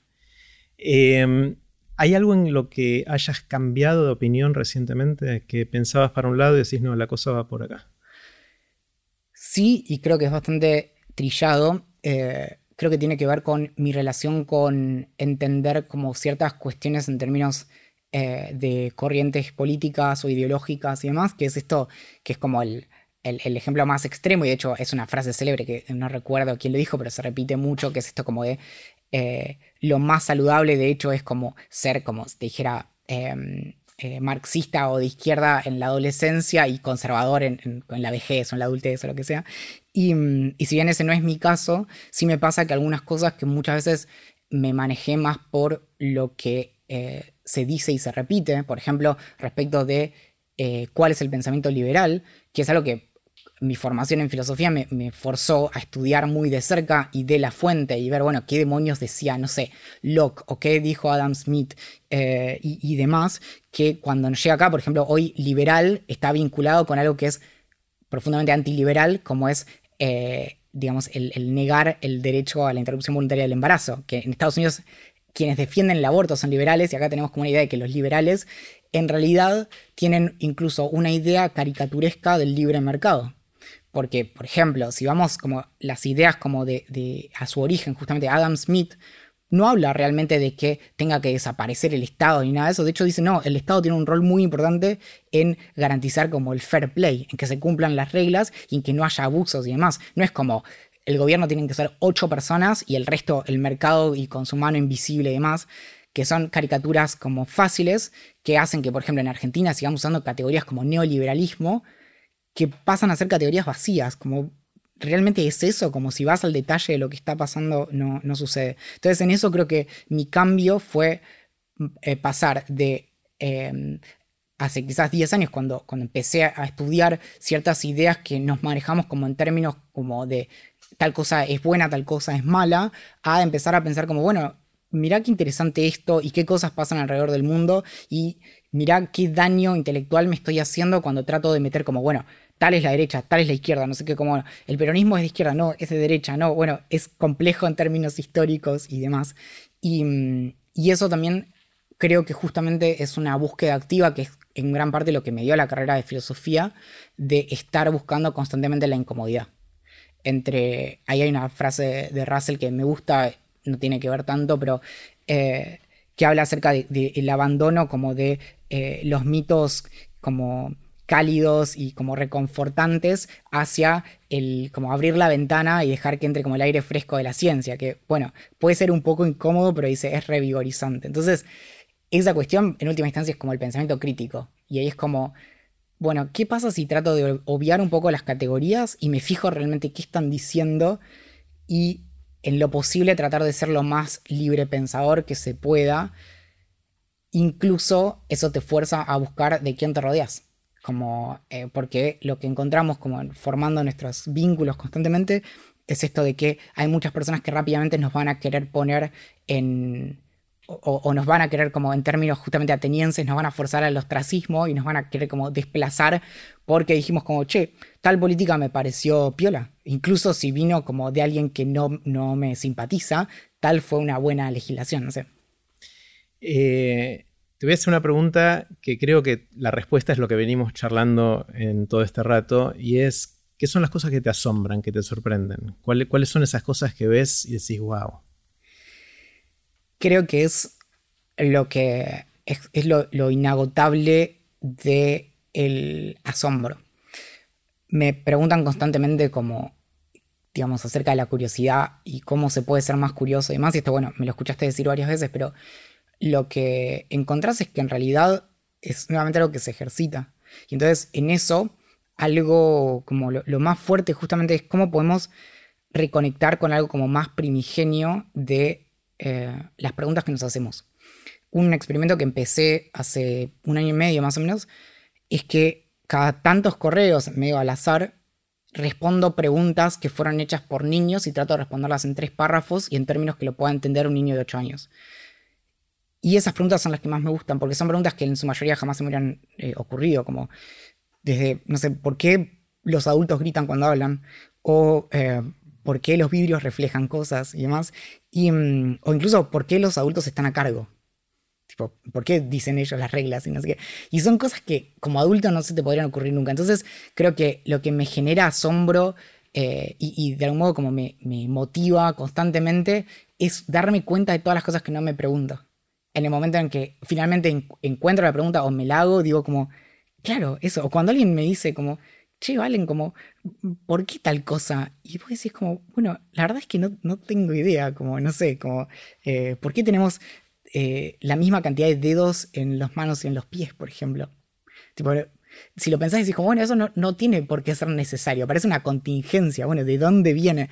Entonces, eso, como el darme cuenta de que todos los días puedo encontrar una nueva pregunta que no se me ocurrió eh, y que y que no, no, hace falta que me quede en eso, sino que siempre puedo como acercarme a una respuesta, es como bastante eh, motivador. Valen, ¿tenés alguna habilidad inútil? Sí, creo que una de ellas la mencioné, que es esta capacidad de, de, rastrear como citas al punto de ya donde pasa de, la utilidad. Bueno, y luego, claro, no, tengo habilidades que en cierto sentido como pueden volverse útiles si le encontramos la vuelta, pero en ese sentido, por ejemplo, tengo una gran memoria para, eh, para autores y libros y fechas eh, de cosas que me interesan que nunca jamás pude replicar en un contexto académico. Es decir, rendía los finales y, la mente en blanco y demás, pero después digo como, tal libro que leí en el 2010 y tal, de tal autor que también escribió tal otra cosa, y digo como, ¿por qué eso no aparece cuando lo necesito? O, incluso esto, me pasa que suelo recordar eh, muchos datos biográficos inútiles em, que no tienen como ningún sentido. Y digo, como me impresiono de mí mismo de, recordar cosas que no encuentro el motivo por el cual lo recuerdo, pero cuando quiero recordar no me sale. Cuando decidís que querés aprender algo nuevo o tenés que aprender algo nuevo, ¿por dónde empezás? ¿Cuál es el, por dónde tirás del, ovillo? Em, creo que lo primero que hago es tratar de, entender cómo se, llegó a eso. Em, y después trato de, de manera como bastante, si no tramposa, como más em, perspicaz, buscar eh, cuáles son las maneras de aprender eso, eh, cuáles son las mejores maneras, sobre todo tratando de replicar los, em, como los eh, recorridos de una persona antes de eso, como bueno, ¿por dónde debería empezar? Me, obsesiona bastante la idea de, o el, temor a estar como estudiando algo mal. Y entonces suelo pasar mucho tiempo como tratando de encontrar como, antes de ponerme a estudiar, en vez de saltar a la acción, de ver, bueno, como por dónde debería empezar. Eso incluso a veces me genera mucho eh, como, em, como me demora, porque por ejemplo cuando investigo un tema, muchas veces quiero empezar como, bueno, ¿cuál es el libro? O sea, pero, pero no el libro hoy, el mejor.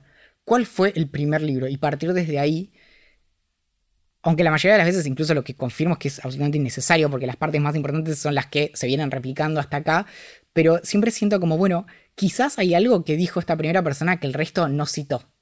Y suele ser ahí incluso donde puedo encontrar cosas que me permiten justamente contextualizar. Con el tema de las citas, volviendo a eso, muchas veces nos quedamos con una cita y es muy, muy interesante lo que dijo en los dos párrafos anteriores. Y entonces a veces le logro dar como cierto eh, brillo eh, como particular a algo que escribo porque puede como reconstruir de dónde viene el comentario de esa persona. Que también es un poco porque lo que notas constantemente es que hacemos que los autores digan lo que queremos que digan. Nuevamente, Adam Smith y La mano invisible, que es una mención al pasar en, dos obras, y de repente es como, no, claro, el libre mercado, yo qué sé, y en realidad, bueno, fíjate todo lo que estaba diciendo antes y después.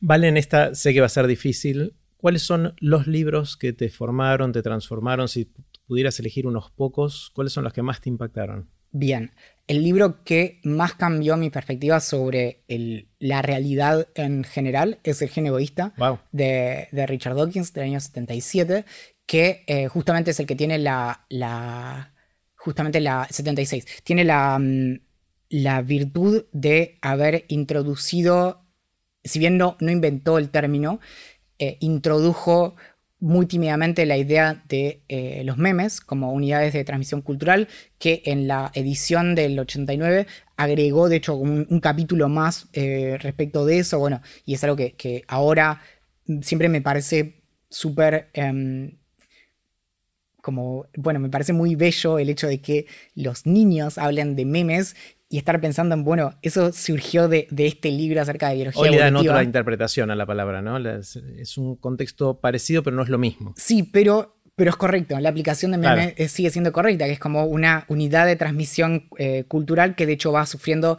eh, ciertas modificaciones y su identidad, eh, como en el caso de los genes, eh, no es discreta. Es decir, dónde empieza y dónde termina un gen es algo difícil de determinar porque es una cuestión funcional. Digamos, el corte es nuevamente arbitrario, el ADN es continuo. Y, decimos que algo es un gen básicamente porque vemos que se va repitiendo a lo largo del tiempo de, de muchas generaciones. Y con los memes pasa lo mismo, como lo reconocemos como el mismo meme porque se mantiene reconocible a lo largo de muchas iteraciones y demás como la mano invisible del mercado, por ejemplo, podría ser un meme. Totalmente, sí, sí. Bueno, o como bueno, en términos como de, religión, como ciertos memes se presentan en varias eh, religiones, como el, observar ciertas figuras y demás, o, el hecho de, por ejemplo, eh, observar cierta dieta en sí mismo también es, un meme, como eh, algo que incluso da comunidad o noción de comunidad. Otro libro que para mí es fundamental es Letters to a Young Contrarian, o en castellano Cartas a un joven disidente, del 2001 de, Christopher Hitchens, que es un libro que él escribió, eh, como obviamente como emulando el formato del libro de Rilke de Cartas a un joven poeta, en donde él tiene como una especie de, o sea, una recopilación de, de mm, como eh, un, un, intercambio epistolar ficticio en donde solamente tenemos sus cartas y él le va hablando como a una especie de, estudiante imaginario. En ese momento él estaba trabajando en la New School de Nueva York y mm, son estudiantes creo que de periodismo.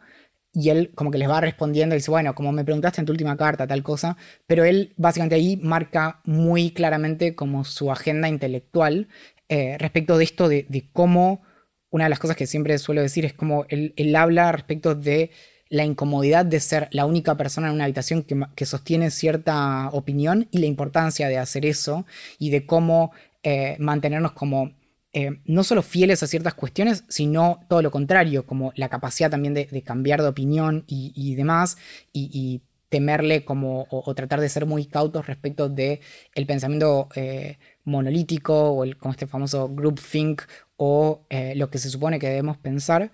Y habla de algo que en ese momento a mí también me marcó muchísimo, que es esta cuestión del antiteísmo, donde él recién cinco años más tarde, que escribió su libro más famoso, que es el de eh, God is not great o, Dios no es bueno en castellano, em, que fue el que marcó como el comienzo del nuevo ateísmo, donde luego escribieron Sam Harris, eh, Daniel Dennett y, Dawkins. Eh, pero él habla acerca de, esta postura en donde no solo es la cuestión acerca de cómo te parás frente a la existencia o no de Dios, sino de las ideas religiosas. Entonces el antiteísmo es esta idea de que no solo no tenemos buenos motivos para creer en la existencia de Dios, sino que eh, el mero conjunto de ideas que representa es nocivo. Entonces, de ahí viene este subtítulo como la religión lo envenena todo. Y ya en términos como de, no, de no ficción, sino de, literatura, me marcó mucho Bradbury, que de hecho eh, hace poco me, me preguntaban y decía que Bradbury fue la primera persona a la que leí y después de la lectura me generó algo muy fuerte de, bueno, yo también quiero eh, contar estas historias en esos términos que son eh, para mí muy especiales para lo que yo escribo, en donde a Bradbury muchas veces se lo pone como autor de ciencia ficción, como indiscutidamente, y sin embargo él no se reconocía en absoluto como, eh, como científico de la ciencia ficción, sino que él decía que escribía más literatura fantástica. Y, y, en eso justamente tiene esta escritura que por un lado condensa todo como un espíritu incluso de época respecto, no sé, de los cohetes y demás, pero a diferencia de, Asimov o de Arthur C. Clarke, no se, mm, no se preocupa tanto como por explicarte cómo es que funcionaría eso, sino que te dice, te describe perfectamente cómo se escuchan las chapas eh, del cohete cuando está despegando y cómo tal cosa, eh, y, lo describe como una manera muy Em, que para mí era muy afín porque me ayudaba mucho como a, realmente como imaginar y ver eso. Entonces, eso me generó incluso algo muy fuerte respecto de eh, algo que a veces también algunas personas es como que me dicen, pero bueno, digamos, siendo autista, ¿cómo puedes escribir metáforas? Y yo tuve como un entrenamiento muy fuerte en, la metáfora y demás a partir del de, el trabajo de eh, crearlas. Y me pasa lo mismo con el sarcasmo, que digamos, yo suelo hacer como muchos, si bien pasa algo medio justamente eh, paradójico, que es que me suele costar bastante como caer en un montón de, chistes, ironías y demás, pero busqué ejercitarme mucho en el desarrollar esas cosas. Entonces, puedo ser como muy bueno eh, haciendo chistes como irónicos o teniendo como cierto tono ácido en lo que escribo y eso no quita que no caiga cuando lo estoy leyendo. Pero bueno, Bradbury en gran parte como me entrenó en ese trabajo de tratar de ver cómo puedo eh, decir algo que estoy como viviendo, como, en términos fenomenológicos, bajarlo a palabras que puedan eh, transmitir una sensación. Y sobre todo de cosas que no existen, como los, digamos, viajar eh, de un lugar a otro en cohete. Está buenísimo, está buenísimo. Eh, la próxima pregunta está inspirada en Richard Feynman, que antes lo, mencionaste. Eh, él es uno de mis modelos, ídolos, junto con Dawkins y, muchos más que andan dando vuelta por ahí. Pero bueno, él escribió un, libro de texto que se llama The Feynman Lectures on Physics, que son tres volúmenes muy gordos de una transcripción de unas clases que dio en Caltech hace mucho tiempo, obviamente, de física a estudiantes eh, iniciales. Eh, y un párrafo en la primera hoja de esos tres volúmenes muy grandes habla del cataclismo, ¿no? Y la pregunta que él hacía, te la voy a hacer ahora un poquito adaptada, es la siguiente. Suponete que viene un cataclismo que de un día para otro borra todo el conocimiento acumulado de los seres humanos. Eh, y vos tenés la responsabilidad o la oportunidad de escribir un párrafo cortito que en la menor cantidad de palabras condense un conocimiento una sabiduría, algo que a vos te parezca importante que quede para después del, cataclismo, cuando todo lo demás haya... ¿Qué escribirías? Primero empezaría con la meta observación antes de escribir el párrafo de una crítica como mínimo divertida respecto de la Biblia como cuerpo de conocimiento en oposición al cuerpo de conocimiento eh, filosófico, eh, donde la Biblia depende mucho de la autoridad respecto de, lo que dice. Entonces, incluso un comentario de Hitchens en una conferencia es em, si, si, de algún modo, digamos, se pudiera demostrar, lo cual es, eh, imposible, pero la no existencia de Jesús sería un gran problema para lo, que dice la Biblia, porque gran parte depende de la autoridad. Ahora, si nosotros pudiéramos demostrar que ni Platón, ni Aristóteles, ni Sócrates existieron, lo que dijeron sigue teniendo valor en sí mismo, y eso es una, es una buena distinción. Y en eso, volviendo como a la cuestión bíblica, algo que, eh, escuché decir, y ya no recuerdo quién lo dijo, es como, bueno, ¿qué, tanto, qué tan distinto hubiera sido todo si en la Biblia se hubieran dedicado en un lugar para explicar qué es un germen. Y, digamos, de dónde vienen las enfermedades. Y entonces te hubieras ahorrado como dos mil años de, un montón de, desastres simplemente por explicar cosas muy fundamentales. Entonces, en ese sentido, digamos, si hubiera que dar como una herramienta, eh, creo que habría que lograr sintetizar en un párrafo básicamente el, la, primero, la, motivación em, filosófica por entender cómo funcionan las cosas. Em, esto justamente que es, es como la, idea de la buena vida de, Bertrand Russell, que es aquella que es inspirada por el amor y guiada por el conocimiento. Entonces, en eso creo que el amor lo puede proveer la filosofía, incluso el, amor por el conocimiento, y el conocimiento sería el método científico, como eh, lo primero que necesitas para empezar a construir un cuerpo de conocimiento es plantear una hipótesis, diseñar un, experimento y ver si se cumple o no. Y, e, si iteras eso la, la, suficiente cantidad de tiempo, y asumimos que tenemos tiempo de sobra, eventualmente vas a ir aprendiendo ciertas cosas. En gran parte por eso es que, de hecho, decimos que eh, los, bebés, por ejemplo, son grandes científicos eh, de manera intuitiva, porque primero suelen negar bastante la autoridad y no aprenden algo hasta que no lo hacen como, no lo aprenden empíricamente, como, bueno, no toques el enchufe hasta que tocan el enchufe, se electrocutan, vuelven y dicen, bueno, ya aprendí, digamos, la hipótesis, eh, el experimento, y tengo una conclusión que marca de manera como indudable cuál es el resultado. Así que creo que me enfocaría en eso. Buenísimo. Eh, todo lo que escribís te atraviesa a vos como persona y antes describiste cuál es tu postura y casi tu filosofía de punto de partida de todo lo que escribís, con lo cual contás mucho de vos cuando vas escribiendo historias tuyas, historias de cuando eras más chico, familiares, etc. Pero hay algunas de esas historias que se empiezan a repetir, sobre todo en situaciones sociales, estás comiendo con amigos y no sabes lo que me pasó y empezás a contar una anécdota. ¿Cuáles son tú o tus anécdotas que más se repiten? Bueno, suelen, suele estar esta, claro, no, es tanto porque la traiga yo, sino porque eh, viene como afuera. La, beso. La, que ya conté del beso y demás. Em, pero después hay varias que incluso eh, conté varias veces que tienen que ver un poco con eh, este como carácter em, inquieto que rozaba el peligro para mí y para otras personas de, de, como mi infancia respecto de lo que en, como la, jerga familiar de los muros son mis experimentos.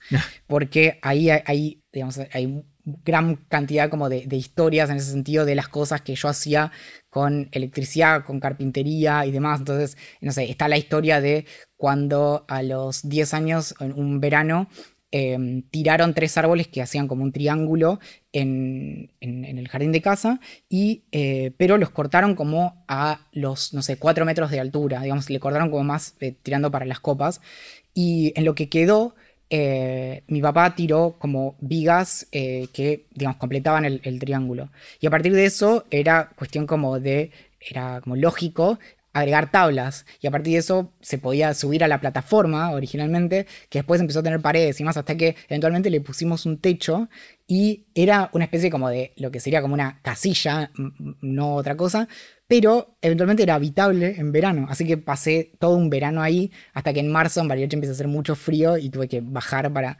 para empezar a ir al colegio. Eh, pero esa es, una de, mis historias y de cómo yo disfrutaba estar todo el día ahí y iba a, casa a buscar, le había puesto electricidad, obviamente tenía como una zapatilla, así que estaba, no sé, a, unos 40 em, metros de la casa y había puesto también una roldana, entonces eventualmente me podía pasar cosas de un lugar a otro, era muy poco práctico, era mucho más rápido ir y buscar algo y volver, pero eso generaba como, de algún modo, nuevamente como los principios de, la, de, las ciudades-estado, como bueno, la, autarquía, la, autonomía y como la, libertad. Entonces estaba todo eso condensado. ¿Qué, edad tenías entonces ahí? Eh, entre 10 y 11. Ah, está buenísimo. Y mm, eso es, una historia. Y, mm, y después sí, por general son acerca de estas como peculiaridades que por ahí ahora me río. Eh, durante mucho tiempo me generaban como mucha... Eh, me daban como mucha vergüenza, pero cuestiones como eh, mis, justo algunas las conté en, el último correo que envié respecto de cómo tuve como intereses esporádicos que iban como por épocas. Entonces tuve, por ejemplo, un año y medio en el que me vestía de traje cuando tenía ocho años, creo, y entonces quería estar como de, traje todo el tiempo y era, como no se explicaba, como algo que incluso quizás los niños no, no quieren porque quieren estar como más cómodos y yo como, no sé si es por identificación con los Beatles o qué, pero bueno, estaba así y, eso iba como, como mutando. Em, y después hay muchas que yo me las olvido. Y después, bueno, es como cuando preparé la, la última charla TED, que acudía a historias que cuenta mi mamá, eh, que yo ni puedo creer que, hayan sucedido. Está genial. Bueno, hablamos muchísimo sobre cómo nació tu pasión por lo que haces ahora o tu interés, tu motivación para impulsarte a hacer todo lo que estás haciendo ahora. Me interesa mucho saber la contra pregunta que es cómo hacer para ayudar a otros a encontrar cosas que los guíen a lo largo de la vida, que les den la energía para poder hacer cosas interesantes, para también disfrutar de, ese camino, ¿no? Y creo que es una de las preguntas básicas de la formación o de la educación. ¿Cómo hacemos para ayudar a otros a que encuentren cosas que le copan? Bueno, hay algo que eh, no lo mencioné antes, pero una autora que de hecho es quizás porque los autores que mencioné son más como de mis primeras como incursiones intelectuales. A esta autora la conocí más tarde, la conocí en el 2014 con un libro que se llama Gulp, eh, que es acerca del sistema digestivo, que se llama Mary Roach, que es, ella es escritora, básicamente, no es, no es como científica y ni siquiera es como, escribe acerca de ciencia, pero no es como, eh, digamos, divulgadora o comunicadora de la ciencia. Y escribió muchos años una columna muy breve, muy divertida para Reader's Digest y lleva cinco o seis libros escritos en donde ella toma un tema y lo explora. Entonces, es, por ejemplo, ser la ciencia de X. Entonces, tiene como desde la ciencia de los cadáveres, la ciencia del sistema digestivo, la ciencia del sexo, eh, la ciencia de eh, cómo hay que prepararse para ir a Marte, bueno, todas cosas así. Y es muy, muy importante para, para mi escritura, porque lo que aprendí con ella es que ella arranca al comienzo de todos sus libros desde un lugar que una persona que escribe no ficción por lo general no arranca. Es decir, Gladwell cuando escribe un libro y demás, o, incluso quien, ha dedicado toda su vida al estudio de la mecánica cuántica y demás, escribe desde el lugar de, bueno, sé todo esto, ¿cómo te lo cuento? Ella arranca al revés. Ella arranca de, la verdad, no sé, como, ¿quién estudió acerca del el sexo? Entonces, vos vas desde su ignorancia al principio, donde ella va como documentando de manera más explícita de lo que hago yo, para empezar es en un formato libro, em, y entonces dice, bueno, me puse a buscar esto, entonces encontré y ahí acudí a tal persona, entonces básicamente es como un gran diario de todas las conversaciones que ella tiene, que por lo general son personas que escriben trabajos, libros y demás, y el conocimiento que ella va incorporando eh, lo va como sumando al final del libro. Entonces, en las últimas páginas puede usar ciertos conceptos que ella aprendió y vos aprendiste con ella en ese recorrido. Entonces, ese espíritu como de el camino de la curiosidad, para mí es indispensable porque genera identificación y genera esto que, de algún modo vos mencionaste, que es cómo hacemos que alguien se anime. Y algo que yo trato de, constantemente em, no, como, no, de algún modo alejarme de ese formato, aunque a veces es difícil por la extensión, es que yo no, quiero que nadie piense que soy experto en ninguna de las cosas que escribo, y de hecho sobre las cosas que estudié tanto, como eh, cultura hacker o inteligencia artificial, me cuesta mucho abarcarlo porque no sé cómo partir, no recuerdo cómo era no saber sobre el tema. Y, y, me sale mucho mejor cuando agarro un tema del que no sé absolutamente nada. Cuando escribí sobre Halloween, por ejemplo, ahí también pasé como entre 15 y 20 horas estudiando todo lo que, lo que podía al respecto y la pasé increíble. Fue una de las mejores experiencias, justamente porque es algo que no conocía ni en, ni en lo inmediato, nunca festejé Halloween. Y esta eh, mujer, Mary Roach, al documentar eso, genera algo como, bueno, yo puedo partir desde el mismo lugar. Con, con mis correos yo trato de mostrar eso, pero en términos mucho más eh, específicos, eso, tu pregunta justamente es lo que me motivó a mí a meterme en educación. Te, recuerdo esta cuestión de la, la, preocupación y el vértigo por la manera en que enseñamos hoy es afín a las máquinas, muy poco afín a las personas. Tenemos una crisis que se está montando y cuando nos demos cuenta va a ser demasiado tarde. Eh, es decir, básicamente, eventualmente se va a llegar como un tipping point justamente. Y en eso me generó la pregunta inversa. Bueno, esto es lo que está mal. ¿Cuál es la educación que vale la pena? ¿En qué deberíamos como enfocarnos? Y ahí es donde se vuelve como muy rápidamente obvio, porque son cuestiones que de hecho se, están estudiando hace más de, de, 100 años o incluso más, que es respecto de la educación cuál es la educación relevante, cuál es el conocimiento relevante, eh, cómo se vincula conocimiento teórico con práctico y demás. Y es donde entra lo que fue básicamente el hilo conductor de mi vida durante 5 o 6 años, que es lo que en su momento llamamos la cultura del hacer, que es justamente esto que parte de que la, por, los, eh, los cerebros tan mal diseñados que tenemos, nuestro cerebro es terriblemente holgazán, entonces constantemente está tratando como de rechazar todo lo que no pueda encontrar para qué le sirve. Por eso estudiamos por un examen, a la semana no recordamos nada y demás, y sin embargo, todo conocimiento que podamos haber articulado con un propósito que nos atraviesa emocionalmente, generalmente lo recordamos incluso décadas más tarde. Entonces, el asunto es cómo, cómo llegamos a esa situación, que muchas veces es lo que se llama como aprendizaje significativo y demás. Entonces, ahí para la pregunta de, bueno, ¿cómo logramos que las personas hagan eh, este tipo de cosas? Creo que es un trabajo en varios niveles. El primero es este que decía antes de eh, las personas tienen que sentirse cómodas en su piel y de, acuerdo a su naturaleza humana. La curiosidad es de hecho el, eh, es el estado por defecto de las personas. Entonces, la no curiosidad es un estado artificial que se da por refuerzo y por básicamente entrenamiento. Por defecto, los niños que todavía no desarrollaron el, lenguaje incluso eh, están todo el tiempo como curioseando. Y, tenemos que moldearnos artificialmente para dejar de hacernos preguntas y enfocarnos en lo que entra en ese parcial. Entonces, el primer paso es decir como, bueno, que te interesen muchas cosas es lo, lo, como lo natural no está mal que te enfoques en una sola y que luego escribas papers para tu doctorado y demás. Pero ya partimos de la premisa de que eso es algo que estás forzando y no la situación inversa. Y luego está la cuestión de, bueno, ¿cómo podemos hacer que lo que sea que tengas que aprender, porque es, tenemos como buenos motivos eh, políticos y sociales, incluso económicos, para que las personas tengan una currícula compartida, si no, cada uno estudia como lo que le interesa y se pierde. Y ahí la clave justamente es no el qué, sino el cómo cómo entramos a, un tema en particular. Y lo que encontrás justamente es que no hay nada como de innovador o nada que se haya inventado en los últimos 20 años, a pesar de que ahora tengamos internet, es que de hecho desde hace muchísimo tiempo se estudia justamente cómo podemos hacer que el, aprendizaje se vuelva significativo. Y entonces ahí entra justamente la cuestión de las preguntas que nos hacemos. Sobre un mismo cuerpo de conocimiento, lo que a mí quizás me llame la atención es tal preocupación acerca de qué pasó en ese proceso y a otra persona sea otra cuestión y, demás. Entonces, ¿cómo podemos hacer para encontrar un balance entre eso y cómo encontramos de qué manera entrarle a los temas?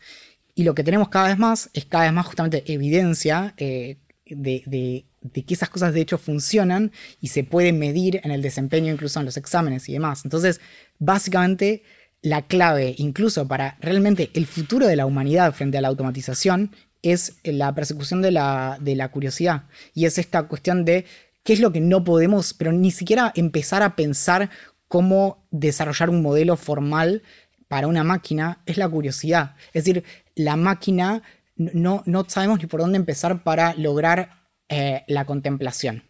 Y justamente la contemplación es el origen de la filosofía, el mm. de repente tener tiempo para aburrirnos y decir como, ¿por qué existimos? ¿Por qué todo es y, no otra cosa? Valen, no tengo la más pálida idea hace cuánto tiempo estamos conversando y entré como en una situación de flow, así de flujo y es una señal espectacular. ¿Sabes pronunciar el, el autor que habla de flow? Sí. Csikszentmihalyi. Ah, es, ese tipo de... Mihaly Csikszentmihalyi. Y la, la regla mnemotécnica, de hecho, lo leí en un libro de Steven Johnson, que antes lo mencionaste. La regla mnemotécnica es chicks, como mujeres Sí, sí. en minas. diría. Chicks sent me, me mandaron arriba, hi. Chicks send me hi. Si lo decís rápido, chi- chicks send me hi. Es ese tipo de autores que evitas en, en entrevistas porque no sabes, No sabes cómo. sí, sí. Eh, es Chicks and Me High. Así que, bueno, Valen, gracias. Me encantó. Eh, creo que recién empezamos la conversación, así que seguramente tendremos otras oportunidades de, de seguir metiéndonos en, en todo este mundo que, que me fascina. Así que gracias. Gracias a vos. Y recordemos que a veces hay secuelas que valen la pena. Totalmente. Gracias. A vos. Y así terminó la conversación que tuvimos con Valentín Muro. Espero que la hayan disfrutado tanto como yo. Les recuerdo que el próximo lunes tenemos un nuevo encuentro de la comunidad de Aprender de Grandes. Nos juntamos por Zoom a seguir conversando sobre los temas de cada episodio para aprender juntos. Los encuentros son gratuitos, pero el cupo es limitado, así que si querés participar, anotate lo antes posible en aprenderdegrandes.com barra comunidad. Les recuerdo que puse los links relevantes en aprenderdegrandes.com barra Valentín. Recuerden que pueden suscribirse para no perderse